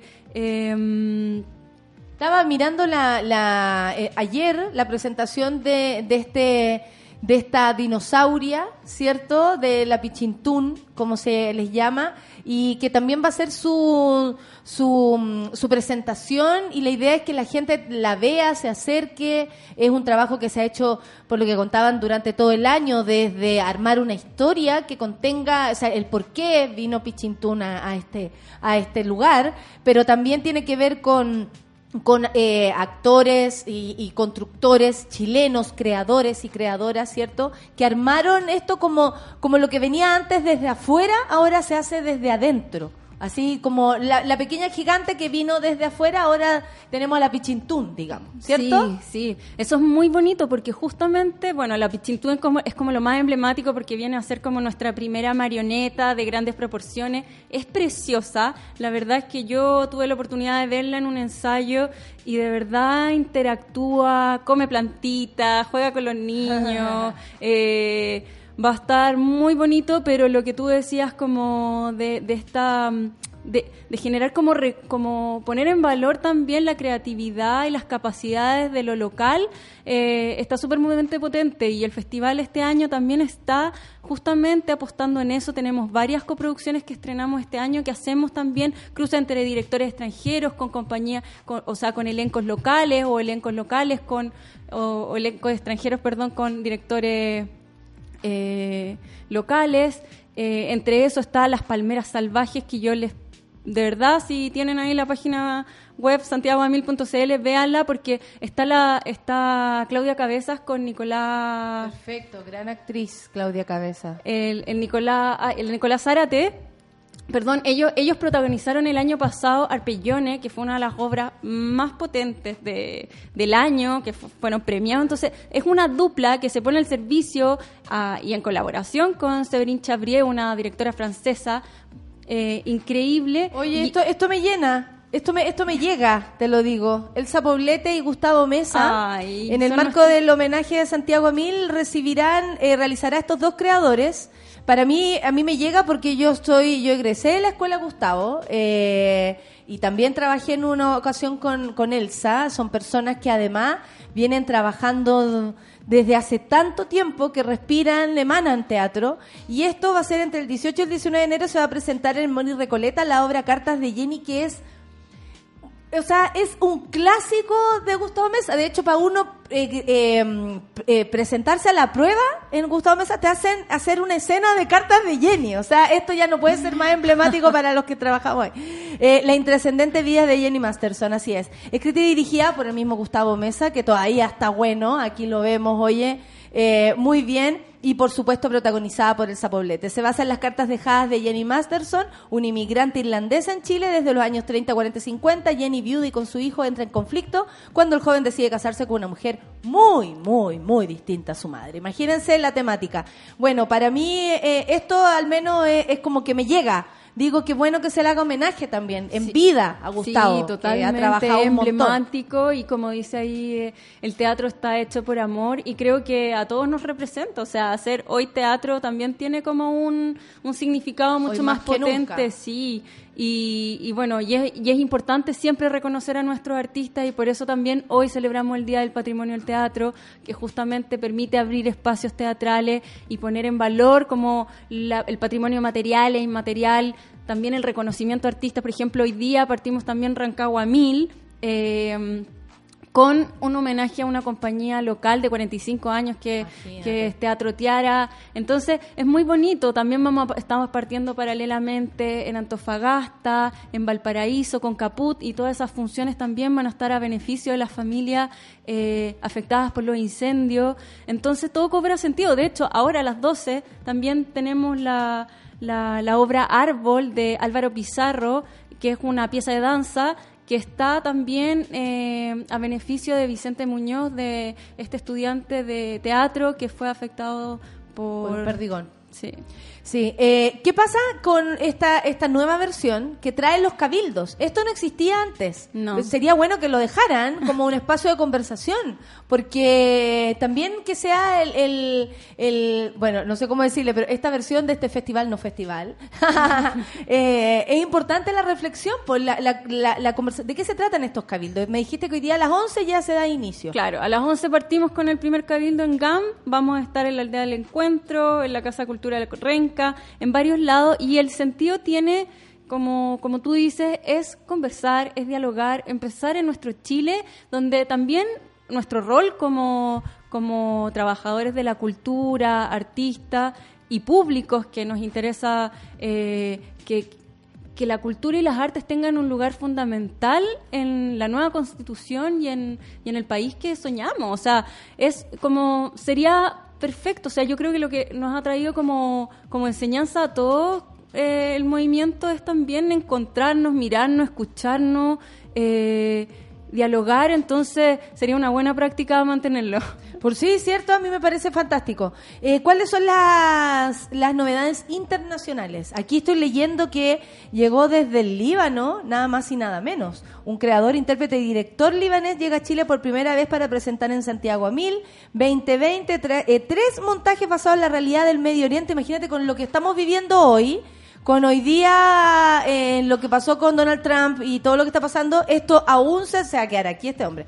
Esto aún se hace más Igual es guapo. más necesario, bienvenido, Eh, más necesario, ¿cierto? Como que, ¿cómo nace la idea de traer gente de tan lejos con unas temáticas que tú decís, oye, pero ahora todo nos hace más sentido que antes? Yo creo, lo siento. Sí, mira, eh, en general nosotros como Santiago Amil eh, siempre estamos mirando lo que pasa en el mundo porque nos permite hacer esas conexiones que son a la vez universales pero a la vez también distintas y nos permite poner esos puntos de inflexión y esas reflexiones.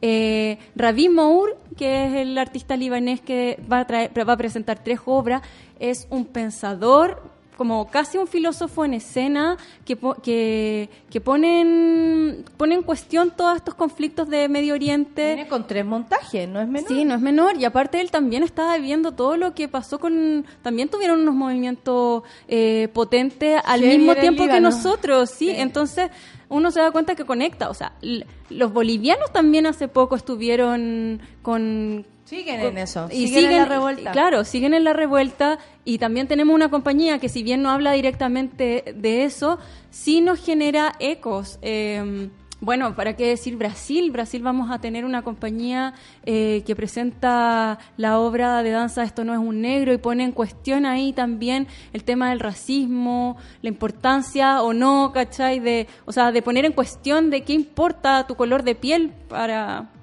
Ahora también veo la danza. También va a tomar un lugar. De hecho, nuestra querida Rafa Di Girolamo vamos a andar por ahí danzando. ¿Qué trae de danza el, tea- el Santiago Mil de Bueno, este de año? danza tenemos eh, harta programación nacional, como les comentaba, tenemos Árbol, tenemos Corazón, Trance, que está muy interesante porque es de un, de un director haitiano que vive en Chile hace un tiempo, eh, que también trabaja un poco con, con artistas migrantes, eh, que está súper bueno. Eh, internacional tenemos a Lemi Bonifacio, que él es un artista samoano que ya ha venido varias veces a Chile y él ha, ha- ha generado como una conexión bien potente con la cultura mapuche, eh, haciendo varias obras. De hecho, ha generado una, una relación eh, muy bonita con Elisa Bendaño, que es como nuestra Violeta Parra mm, de la cultura mapuche, porque es como una cantautora recolectora de sonidos y música mapuche, y él la pone en escena junto a Natalia García Huidobro para hacer el cruce. Gran en- bailarina. Gran bailarina, sí. Eh, aparece el cruce entre lo mapuche y también como este, este lenguaje como colonizador, como comillas, de lo, de lo flamenco. Entonces es un- algo performático. Ay, claro, muy- ella es flamenco. Sí. Ella sí es flamenca también. Eh, dice acá la contingencia llevada a las tablas. Lucila, Luces de Gabriela, La ciudad de la fruta, Mistral Gabriela, Corazón Anatomía de la mirada de otros, Los diálogos de la Merced y dónde fue que la cagamos. Tan lindos los textos. Es tan lindo saber que usted existe. Otra obra. Dos- eh, 2070, el último, no, sí, documental animal. Pare, Pareidolía, juegos para activar la imaginación. Feroz. Yo también quiero ser un hombre blanco heterosexual. Sí, amiga, te entiendo. El arrebato, Hedda Gadler, el último apaga la luz, las guachas, mano de obra, el círculo, quequiñe, caquiñe, eh, un montón de, de cosas y, y quedo corta. O sea, hay mucho, mucho más. Mucho, sí, mucho son más. de 104 espectáculos, más de, de provenientes de 24 países. eh, mucha programación gratuita, eso es importante. Más del 80% de nuestro público accede a funciones gratuitas. Estamos en más de 20 comunas, estamos en 6 ¿Qué es- ¿De qué se trata Regala Teatro? Regala Teatro, bueno, estamos un poquito pasados porque Ya se regaló teatro. ya se regaló teatro porque era como nuestra nuestro regalo navideño en el fondo. O sea, la, la Navidad estaba media cancelada, pero queríamos que la gente regalara con sentido. Claro. Y, y bueno, y teníamos que mantener también esa ¿Pero todavía esa se pueden hacer abonos? Abonos no, pero sí todas las entradas están con un 30% de descuento. Fue una, me- una de las medidas que tomamos como festival para también facilitar el acceso. Los jóvenes y las personas mayores también tienen un 40% de descuento y todos los artistas de artes escénicas y trabajadores de las artes escénicas tienen un 50% de descuento. Ah, o sea, qué bueno. hay una... ¿Y uno va con la te- cara nomás?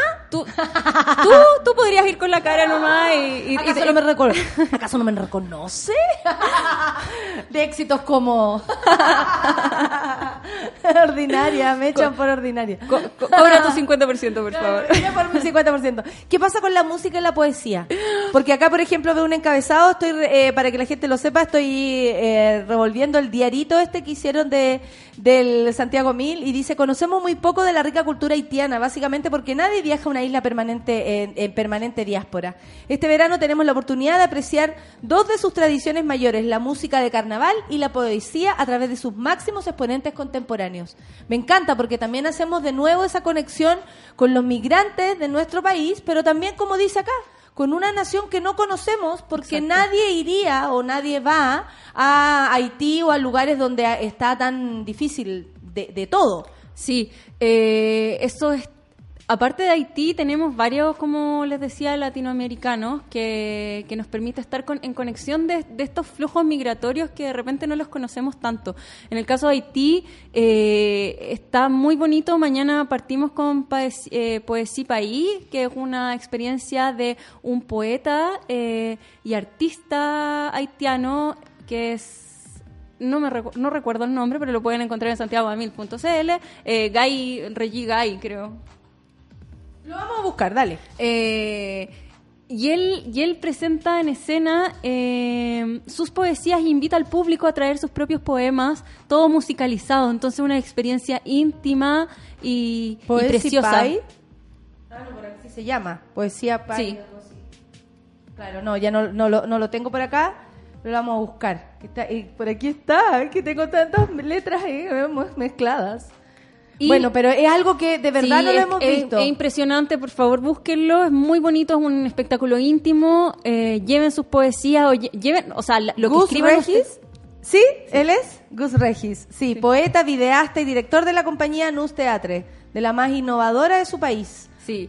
Él. Y él, y él aparte, y él aparte levanta un Gui. levanta un festival de teatro eh, emblemático en, en Haití. Entonces, pese a todo, pese a todos los terremotos, a los problemas políticos que ellos han tenido, entonces para nosotros es como un, algo súper simbólico tenerlo. Y, eh, y lo otro es eh, la banda Follow Ya, que Sí. ellos van a estar como un espectáculo gratuito. Ellos Follow tocan, Ya. sí, ellos tocan la, la música, la las raras, que son la música que eh, está en los carnavales haitianos. Del 22 al 26 Sí, de enero. Y ellos van a trabajar con las comunidades haitianas de músicos acá en Recoleta para, mm, para hacer como una creación colectiva y después presentarla al público. Entonces, no, es precioso. Aparte vamos a tener a Venezuela también con una compañía emblemática que, que es la Caja de Fósforo, eh, que también va a tener eh, programación pagada y otras funciones gratuitas. Entonces, Hay alternativas. Hay alternativas para Perfecto. todos los públicos, de verdad. Sí, no, la a- dice, dice el Daniel Mateo, sí lo dije. La falta caqui, eh, caquiñe, caquiñe, sí, pues lo dije, Caquiñe, la obra Caquiñe, mapuche, sí. a mí lo me encanta. dije acá. El foco pueblo originario está increíble. Tenemos a Tregua, que es de la Paula González, que ella ha venido trabajando todo un teatro documental y de investigación en torno al conflicto mapuche y los mapuche. Eh, Caquiñe, Caquiñe es una experiencia eh, tremenda porque te pone en cuestión como espectador también, como... eh, porque te enfrentas los primeros minutos a, un, a una obra donde te abran totalmente en, en Mapungún y uno de verdad se siente como excluido excluido totalmente no pero pero en el sentido es como cómo no he- cómo no somos ¿Cómo capaces no de sé aprender de el lenguaje de nuestra tierra ¿cachai? Sí. Eh, y también tenemos, bueno, eh, lo del Emi Bonifacio que les comentaba también ahí está interesante O lo sea, que hay hace un montón de, de cosas. Hemos hablado y, y aquí yo mirando en este diario que, que me trajiste, que está súper bueno para hojearlo además, me quedé con ganas de leer, eh, eh, hay una propuesta muy grande, espero que sea una buena jornada, es, es distinta, pero bueno, si no es el teatro el que se adapta, entonces ¿para qué? ¿Para qué hacemos esto? Tenemos que adaptarnos, tenemos que involucrarnos con la gente, tenemos que salir más a la calle el- y qué bueno que siempre fue desde la calle porque es ahí un lugar también donde tantos artistas importantes encontraron un lugar como Andrés Pérez que motiva y por supuesto que inspira este teatro, entonces me parece que es súper lógico todo. Espero que les vaya súper bien, no sé si tienes algo más que decir antes de, terminar para no irme con nada. Recordar solamente lo potente que está la programación nacional. eh, está muy variada, distintos temas que nos preocupan hoy como sociedad. De verdad los invito como a navegar en la página web. Ahí está eh, toda la programación, todos los detalles. También tenemos todo lo de laboratorio escénico, que es el programa de formación y, y como actividades paralelas que tienen que ver también con conversaciones, con clases magistrales, con encuentros. Vamos a tener los diálogos del acontecer que van a hacer también una mezcla entre eh, el proceso constituyente con artista, entonces ver de, qué- de qué manera también podemos contribuir Por en este proceso de reflexión que necesitamos como país. Así Eh, es. Entonces, no, está muy variada y la gente, si hay gente de regiones también, los invito como a navegar porque estamos en Antofagasta, acabamos de confirmar que nos vamos a Iquique, entonces estamos muy contentos. En Valparaíso estaremos, en Rancagua y en Concepción, que también partimos hoy con mano o de sea, obra. esto también se, se extiende. Sí. O sea, no vamos a ver a Héctor hoy día en la calle, va a estar en Conce en la obra. es bueno saberlo, para que no lo busquen. Muchas gracias, muchas Gracias por haber venido, muchas gracias, saludos a todos por allá. Eh, a mí me ha tocado colaborar con ustedes también, así que eh, les quiero. Son las 10 con 34, muchas gracias Constanza y muchas gracias al, al amigo que está aquí. Nos vemos, nos vemos pronto. Gracias, chao. Oye, nos vamos con nueva canción de Pet Shop Boys. Mentira, gente grande sacando canciones nuevas. ¿Qué tal Monkey Business? ¿Será nuestro la monada? ¿La monada Business? Café con Natanzuela.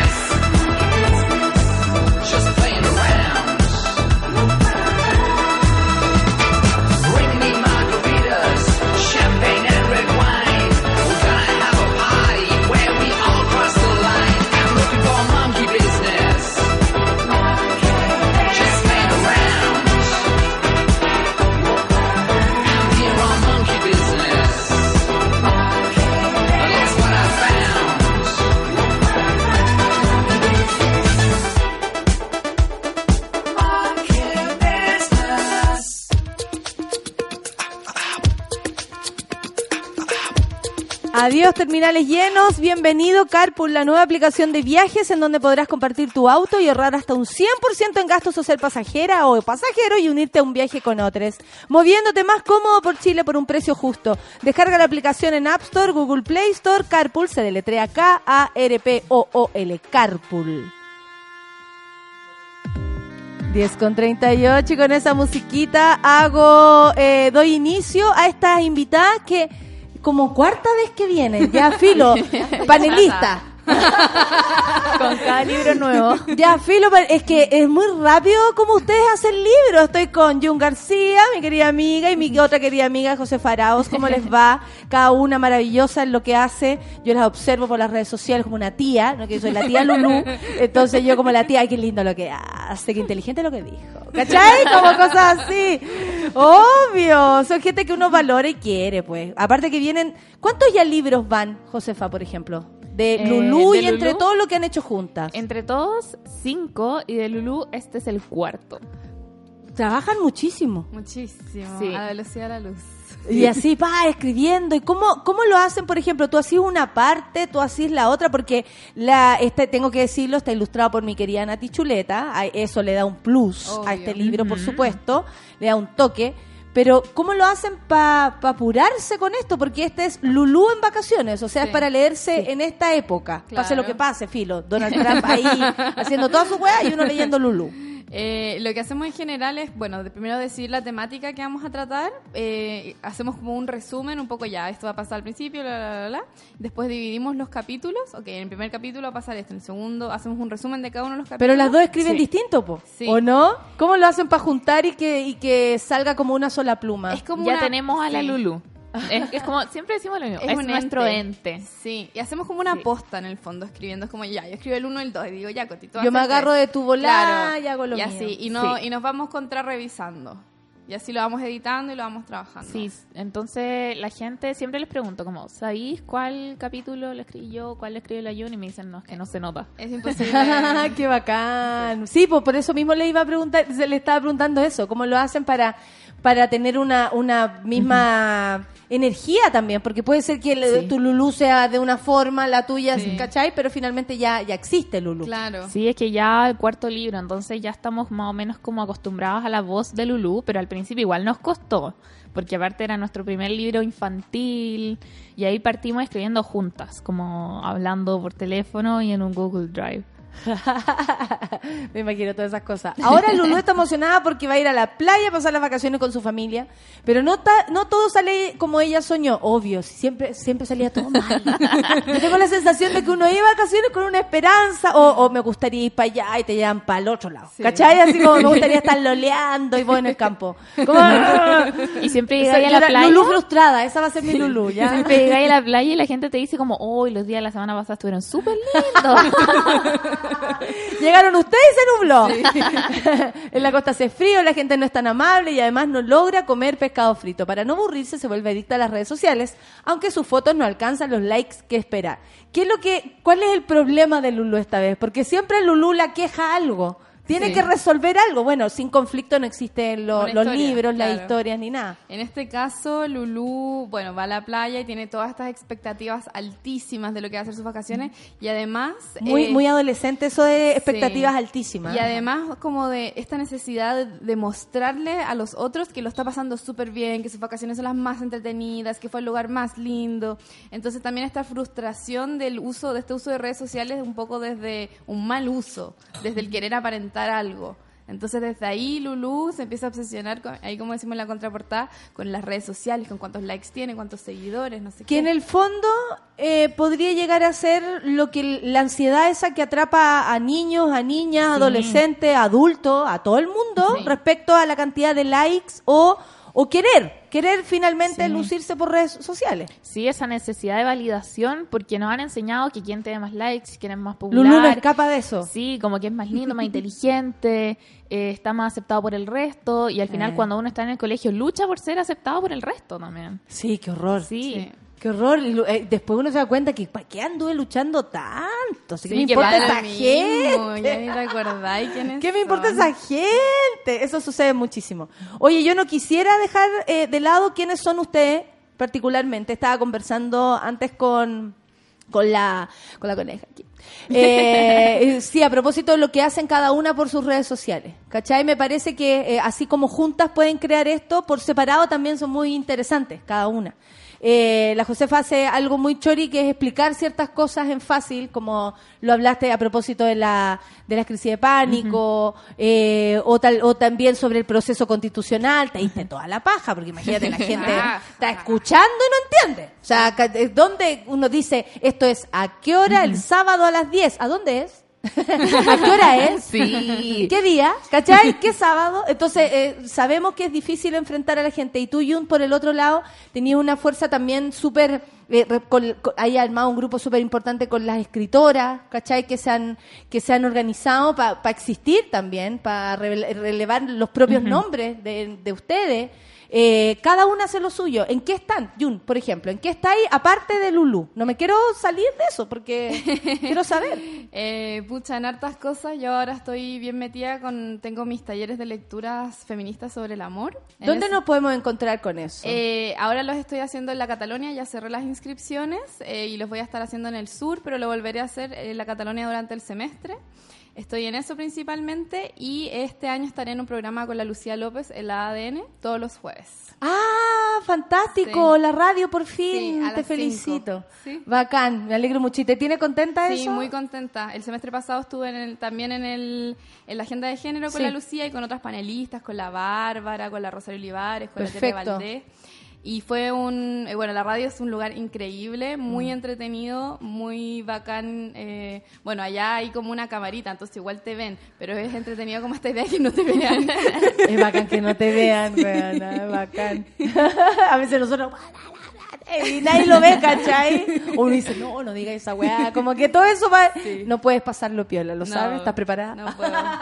Así que en eso estoy principalmente y bueno, y ahora eh, en marzo de nuevo a la universidad, segundo año, universidad y periodismo, muy feliz, muy contenta. Sí, sabemos, sabemos todo lo que costó llegar hasta ahí, así que maravilloso que sigas feliz en ese lugar, porque imagínate ahora no te gustara, ahí sí que ahí nos cuadramos con tu mamá Ya, sí, ahí ya ves, pero cómo, estamos todos con tu vieja ahí.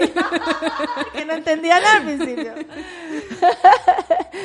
y, y tú, eh, Josefa, ¿en qué estás ahí? Porque eh, te he visto en una, en una misión súper personal que es como explicar ciertas cosas, que me parece súper valioso. Ahora estábamos hablando de los cabros que están súper eh, nerviosos con el asunto de la PSU. Sí. ¿Cachai? Yo por edad a mí se me escapan esos temas, yo soy una señora, pero el, pero los cabros que dan, están dando la PSU están súper nerviosos porque puede ser que se funen ciertos lugares donde va- van a darse la prueba, se entiende perfecto, los por qué, en fin, pero los cabros se prepararon en ella y en gente que está hasta la Sí. que pagó eh, preuniversitarios, como tú Ajá. me decías. Eh, ya, ¿En por qué partes. estáis ahora? ¿En qué Ya. estáis? Porque algo va a hacer con eso, estoy segura. Eh, primero estoy también trabajando en un taller de lectura, pero sobre derecho político y feminismo. Vamos a estudiar criminología y delincuencia femenina, derechos humanos de la mujer, etcétera, etcétera. A ver, etcétera. profundiza en eso. ¿Qué, qué estáis haciendo? Eh, ya, estoy preparando, recién preparé este taller, se me ocurrió el otro día, lo preparé como en un día, eh, aparte estaba leyendo mucho de criminología femenina eh, y creí importante hablar de los derechos humanos de la mujer porque es una disciplina aparte de derechos humanos. Sí, sí, sí. Sí, y vamos a trabajar en módulos distintos como introducción al feminismo jurídico, a los derechos humanos, también las mujeres como víctimas, mujeres como victimarias y al final políticas públicas con enfoque feminista. Eh, ya Suave. se llenaron, sí, es como es como fuerte igual. Y la Yun, tranqui. Me encanta esta mezcla de estas dos Sí. explosivas. Es que uno de los temas, uno de los temas que no se habla, al final en general se Hay tanto que profundizar. Sí, hay una sí. frase de un libro que me gusta mucho que dice, es muy fácil imaginar a una mujer muerta, pero no una mujer que mata. Eh, y eso es uno de los temas que me gustaría tratar. Ya se llenaron las inscrip- inscripciones en Santiago. Estoy viendo si hago otra fecha y voy a andar por Concepción y La Serena Eso, también. muy bien, porque la gente tiene muchas ganas en otras regiones, Sí. sobre todo las mujeres, están súper activas en todo Chile. Sí, también la próxima semana sale mi podcast y voy a estar con dos capítulos al mes al principio y ver si después es una a la semana, donde voy a entrevistar a gente sobre el amor en tiempos de, de Instagram. Las dos hablan del amor. Sí, mi O sea, en perspectiva es como, como más simple, como, ¿cómo te jodía gente? ¿Y la tuya? Ah, no, yo... ¿Cuál, cuál es la cuál, es la baja que le hacía al amor cuando empezáis a hacer un taller que tiene que ver con La eso? es brígida. Sí, que yo le... Son las dos brígidas, ¿cachai? Una dice que la otra es brígida, entre las dos es He brígida. estado todo el año sacándole el rollo al amor como un poco, como encontrar una forma feminista de amar en una, Eh. en una sociedad tan patriarcal y como Sí. de un amor que, que sea liberador y que no nos... Porque en el fondo el amor igual ha sido una forma de opresión más para las mujeres, una forma más de, de sumisión, de, eh, de estar aparte de la sociedad, etcétera. Hay una frase muy buena de Kate Millett que dice como... Estaba pensando en eso. Mientras los hombres gobernaban, las mujeres amaban. Y bueno, el amor es el opio de las mujeres, etcétera, etcétera. Entonces ahí trabajamos con distintas como ensayos más duros de feminismo, pero también con poesía, novelas gráficas, etcétera, etcétera. Oye, ¿qué le pasa a, la- a las mujeres cuando van a esos talleres? Es brigio, es brigio porque Deben pasar un montón de cosas, porque tú lo dices así nada más y uno empieza a darle vuelta desde a su propia relación. Obvio. Amar en tiempos de feminismo es todo Es un, difícil. es un taller aparte. Sí. Sí. Uno de verdad eh, se, se replantea todo. ¿Van Todo. solo mujeres? Eh, no, Eh, o sea, todos mis talleres son mixtos, eh, principalmente a mujeres. Y, y claro, obviamente es súper difícil, per- pero yo creo, además, últimamente con mis amigas siempre lo decimos, como eh, amar en el feminismo es un amor mucho más bacán. Es un amor mucho más amplio, más libre, más tranqui, menos ansioso. Cuando del otro lado te aman así también, Sí, bacán. 10 puntos. Sí, sí, es como, bien amigo, bien hi-fi. Y yo creo que ser feminista es mucho del amor. O sea, como, ¿por qué somos feministas? Porque queremos como un mundo mejor para todos y para todas. Y eso en el fondo es, es amor. amor. Absolutamente, yo también lo creo así. Oye, qué heavy, como que son súper heavy ustedes dos. Súper intensa. Oye, Lulú, ¿podría ser constituyente? ¿Qué creen ustedes? ¿Podría Uy. ser una constituyente? ¿Podemos hablar de eso todavía? ¿O no? Eh, Lulú constituyente, se viene. Sí, no, pero adelantemos ese tema nomás, si es solamente, no, no contemos el, próximo libro que viene. Pero esta Lulú, esta que ustedes inventaron, que ambas escriben, eh, ¿se involucraría en un futuro en algo político o, o- o es como, la, como yo, en el desorden? El Ya. gritando. Estamos trabajando un proyecto ahora que no es una novela como esa, Ya. sino que es un manual de educación cívica para niños y para niñas. Maravilloso. Y yo creo, que, Maravilloso. yo creo que Lulú feliz sería constituyente. Sí, Eh, es, full como una, sí. es como una niña que le gusta mucho participar, mucho Se hace N preguntas. Se hace N preguntas, le gusta hacer campañas, hacer Full posters. una campaña como con mucho brillito, ¿no? Sí. Y, y claro, a ella le encantaría estar ahí Manso nombre, la Josefa. a las niñas. Sí, mi nombre es muy nombre largo. entero. Sí, mi- y todos en mi familia tenemos cuatro nombres. Josefa Sofía Ignacia del Pilar. Es como una teleserie mexicana. Sí. ¿Qué es lo que tú estás haciendo, Josefa Sofía Ignacia del Pilar? ¿Cachai? Como que se ahoga la protagonista por uno decirlo. Maravilloso. Oye, eh, ya, y ese, estos planes tienen como para el futuro más próximo, eh, Lulú va a seguir creciendo. Después de vacaciones, ¿qué va a hacer? ¿Lulú entra a clase? ¿Cuál es el plan? ¿Lulú 10? ¿Lulú 8? Lulú eh, eh, va a empezar a vivir en un tiempo-espacio X, entonces no va a crecer, se va a quedar en, en esa edad. Perfecto, como las cabras chicas gritonas, que Sí. eran siempre de la misma edad. Sí, Exacto. era como un una fantasía que, que hablaba de estas chicas que no, no avanzaban en el tiempo. Ajá. Exacto, la Claro. misma idea, eh, se vienen otras aventuras, como lo que contó la Coti. Eh, nos quedan dos libros más para este año, así que prepárense. Ah, hagan sus listas de cumpleaños, de Navidad y para que incluyan a. Lulú. Sí, y aparte Sí. cada libro va a ser independiente entre sí, entonces no es necesario que los lean en orden y lo hacíamos un poco para que pudieran leerlo en el colegio sin tener que leerse los siete anteriores. Ah, que no, ya, que no se cagaran a la gente con Sí. eso. Leíste el Lulú no sé cuánto, porque si no, no vas a entender el Lulú Claro. vacaciones. Sí, porque si no se cae como en esta necesidad de comprar todos los libros, eh, cuando quizá a la gente le interesa leer Un no sé, en vacaciones. claro.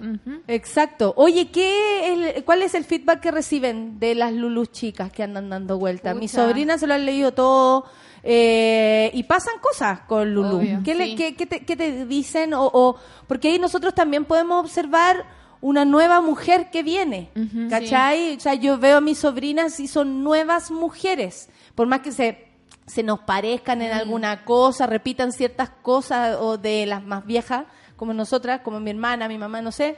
no, igual son nuevas, igual son otras, igual vienen con, con otro Con motor. cosas. Sí. Sí. es increíble. Yo creo que como de las cosas más significativas que nos han pasado fue que, bueno, desde que se acabó Chile... eh, Yo lo decía. desde que se acabó Chile, muchas eh, niñas hacían sus carteles de marcha con Lulú. Decía que renuncie a Piñera y asuma a Lulú, como Lulú dice Sí. basta de abusos. Eh, y la- era parte como un poco de incluirlos dentro de esta necesidad social de poner otros personajes como e- en, en la cartelera, ¿cachai? De poner otros valores, de poner otros ejemplos, y ellas mismas lo hacían, entonces era increíble. Sí, no, y otra cosa bacán es como lo motivado y motivado. Pensamiento político igual es eso. Que, que están con los libros. O sea, para Navidad fue brigio la cantidad de historias en Instagram que yo veía de niños y niñas que les regalaban los libros y a los dos segundos estaban encerrados en su pieza leyéndolos. Y los leen una y otra vez porque les encanta. Yo tengo la sensación de que los niños igual, las niñas, porque son la mayoría, eh, están leyendo mucho más. Sí. Mi sobrino así como, este libro, gran, y lo quieren, son sus fantasías, son sus mundos, no sé, da, da igual. O sea, no está leyendo sobre fascismo, eso ya estamos ready. No, fin, fin, que, que lea la web que quiera, pero, pero leen, leen, es como, se- se- hay un momento, más allá de las redes sociales, sí hay algo que está entrando y que son los libros otra vez. ¿No tienen ustedes Sí. esa sensación? Que anden Sí. con el papel, niños con tecnología a la mano. Es que ahora tengo la sensación de que hay otros tipos de libros a los que uno leía cuando chica. Hay más opciones, hay temáticas que a los niños y a las niñas les Más interesan. sí. Eh, por ejemplo, redes sociales. eh, en el libro de Lulu y Sebasta hablamos del bullying, del ciberbullying. Entonces, estos temas le interesan porque realmente se sienten identificados. O sea, yo leía, no sé, cuando chica, eh, Papelucho, por ejemplo, y sí era muy entretenido, pero estaba alejado un poco de mis problemas como niña. Y también es interesante cómo se han abierto Además otros- era muy niño. Sí, muy niño. Otros espacios de como para poder acceder a los libros, ya sean los libros pirata, como pueden, o sea, no, ya no le voy a hacer propaganda a los libros pirata de Lulú, pero existen. Siempre lo veo afuera del metro y es Porque como, si- oh. o si no, no- nos, van, nos van a retar en la editorial. Me están robando. Sí. Niñito que me está robando. Y por ejemplo está la biblioteca digital pública, las bibliotecas de los metros, eh, la biblioteca viva. Que Yo creo que profesoras y profesores también que le han dado una vuelta a esto. sí, Harto ayuda que Mucho. sean los mismos profes y, hombres y mujeres, digo, eh, feministas tal vez o con una nueva mirada que quieren que los cabros, además de ser eh, cuidarse, autocuidado, entender un montón de cosas, tengan un pensamiento crítico. Porque, al, por ejemplo, mi sobrino agarra algo, ya hagamos un cartel para ir a la marcha. Y, y, y él había observado en la marcha anterior cosas. Nadie le explicó lo de los alienígenas, por ejemplo, o por qué se hacía esa talla. Y él puso, venimos en son de paz. O sea, cubrió todo, todo lo que... Y, y quedamos todos como, ok, ese weón entendió todo, ¿cachai? Este, Sí, entendió la analogía del, del, del, como del alienígena por un lado, pero al mismo tiempo entendió que nosotros, la gente que está manifestándose, está en paz haciéndolo, Ajá. ¿cachai? Entonces, como en una frase cerrar, y no digo por solo Martín, sino que muchos niños y niñas están pensando, están pensando Sí. su país, su entorno. Y el, bueno, el mundo está centrado en los adultos, entonces se nos olvida que los niños y las niñas en verdad son gente que entiende lo que está pasando, que tiene sentimientos, que tiene opiniones, que son válidas. Nuestros libros van un poco en torno a eso, a poder darles voz a los niños y a las Ujú. niñas. O sea, si pensamos, por ejemplo, ahora en el, bueno, en el proceso constituyente, en el plebiscito, etcétera, eh, no va a haber ningún niño o niña ahí. Involucrado, Como sí. incluso si no teníamos paridad, iban a haber mujeres, incluso si no teníamos esc- escaños, probablemente iban a haber representantes de los pueblos indígenas, pero en ningún caso iba a entrar un niño o una niña. Entonces, ¿de qué forma hoy día yo creo que es un desafío y por eso encuentro súper importante lo que hace la COTI, de poder hablar estos temas en fácil y literal en fácil, porque yo los veo y los entiendo perfecto. Yo también, yo también. Eh, de poder incluirlos eh, y no en forma como a través como ya usted mi niña así cómo sueña el país y como una cuestión súper infantilizada sino lo que Si al final la violencia sale Sí. por Sí. todos lados, o sea, y lo que ellos viven es real y lo que ellos sienten también es real Sí, los niños y las niñas entienden a la perfección. La otra vez leíamos unas pruebas de lenguaje que eran- Ay, sí, habían hecho sobre. Lulu y se basta. Y había la última pregunta era ¿a qué le dirías basta tú? Así como Lulu le dijo basta al bullying. Y escribían cosas como a las AFP, porque los viejitos ganan muy poca plata, a la violencia de carabineros, cuarto básico. Lo de la violencia de carabineros lo tienen súper claro. Sí. Sobrina de tres. Se lo robaron todo. Se lo robaron todo, tata. Y mi papá, mi papá. Mi sobrina de seis años el otro día se acercó así muy seria, me dijo, Chile despertó. Piñera se va a ir al infierno. Y yo, ok. Ay, te lo dijo serio, así como Sí, te vengo a informar seria. algo. Ajá, como tengo que contarte esto, porque aparte también eh, su mamá le pasa al celular y ve Instagram y ve mi historia y me dice, yo veo todos tus videos. ¡Ah, qué linda! ¿Viste? Si están súper despiertos. Ellos Sí, despertaron, sí. ellos venían despiertos. Sí. Y eso es lo más lindo. La última pregunta que les tengo que hacer, además de promocionar, por supuesto, eh, Lulú en vacaciones, que está para leerlo en estas vacaciones por José Faraos, por Jun García y ilustrado por mi querida Nati Chuleta. eh, de recordarlo, que está en todas las librerías, por supuesto, lo pueden conseguir, fácil de leer, cortito, con ilustraciones hermosas. Hoy día en color celeste azul, algo así, siempre tienen diferentes colores. Les tengo que hacer la pregunta. ¿Serían constituyentes ustedes? Ta, ta, ta, tan. Eh, o sea, saber, yo lo pensé un poco como, es que yo voto en el distrito 16 y allá está Chimbarongo, San Fernando, San Vicente, Lolol, como zonas rurales y allá nos hemos estado formando como coordinadora, o sea, yo participo activamente en la coordinadora Chimbarongo, tenemos asamblea y todo, pero es un distrito muy complicado y poder financiar una campaña es muy complicado, sobre todo si eres independiente. Sería como muy lindo ser parte de eso, pero es Lulú complejo busca, también. busca recursos. Eso sería un crowdfunding, un Patreon. ¿Y tú, Yun?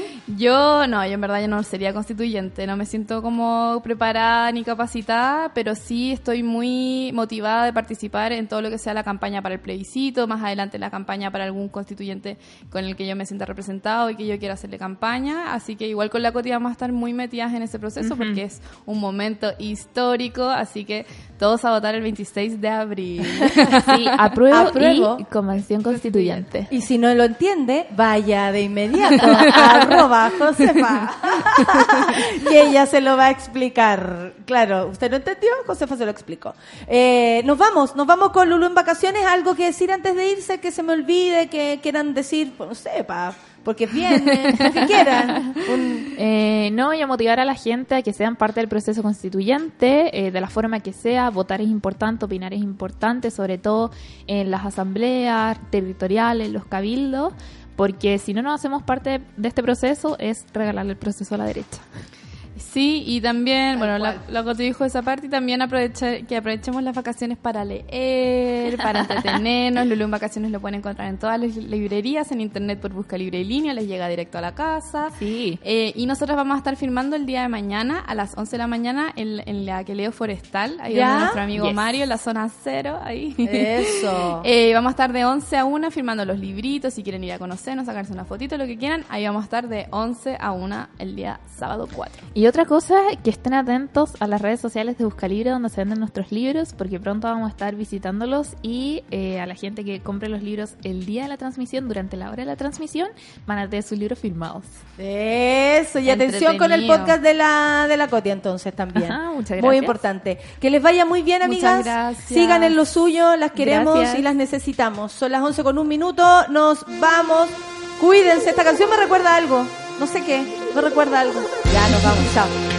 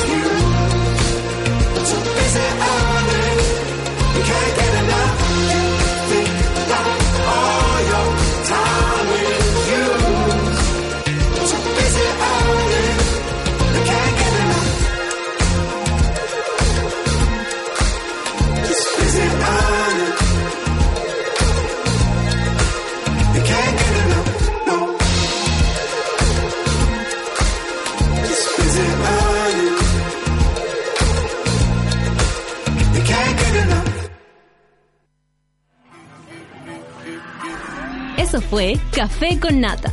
Gracias por ser parte de esta comunidad y hacer de Mordor un lugar más apacible.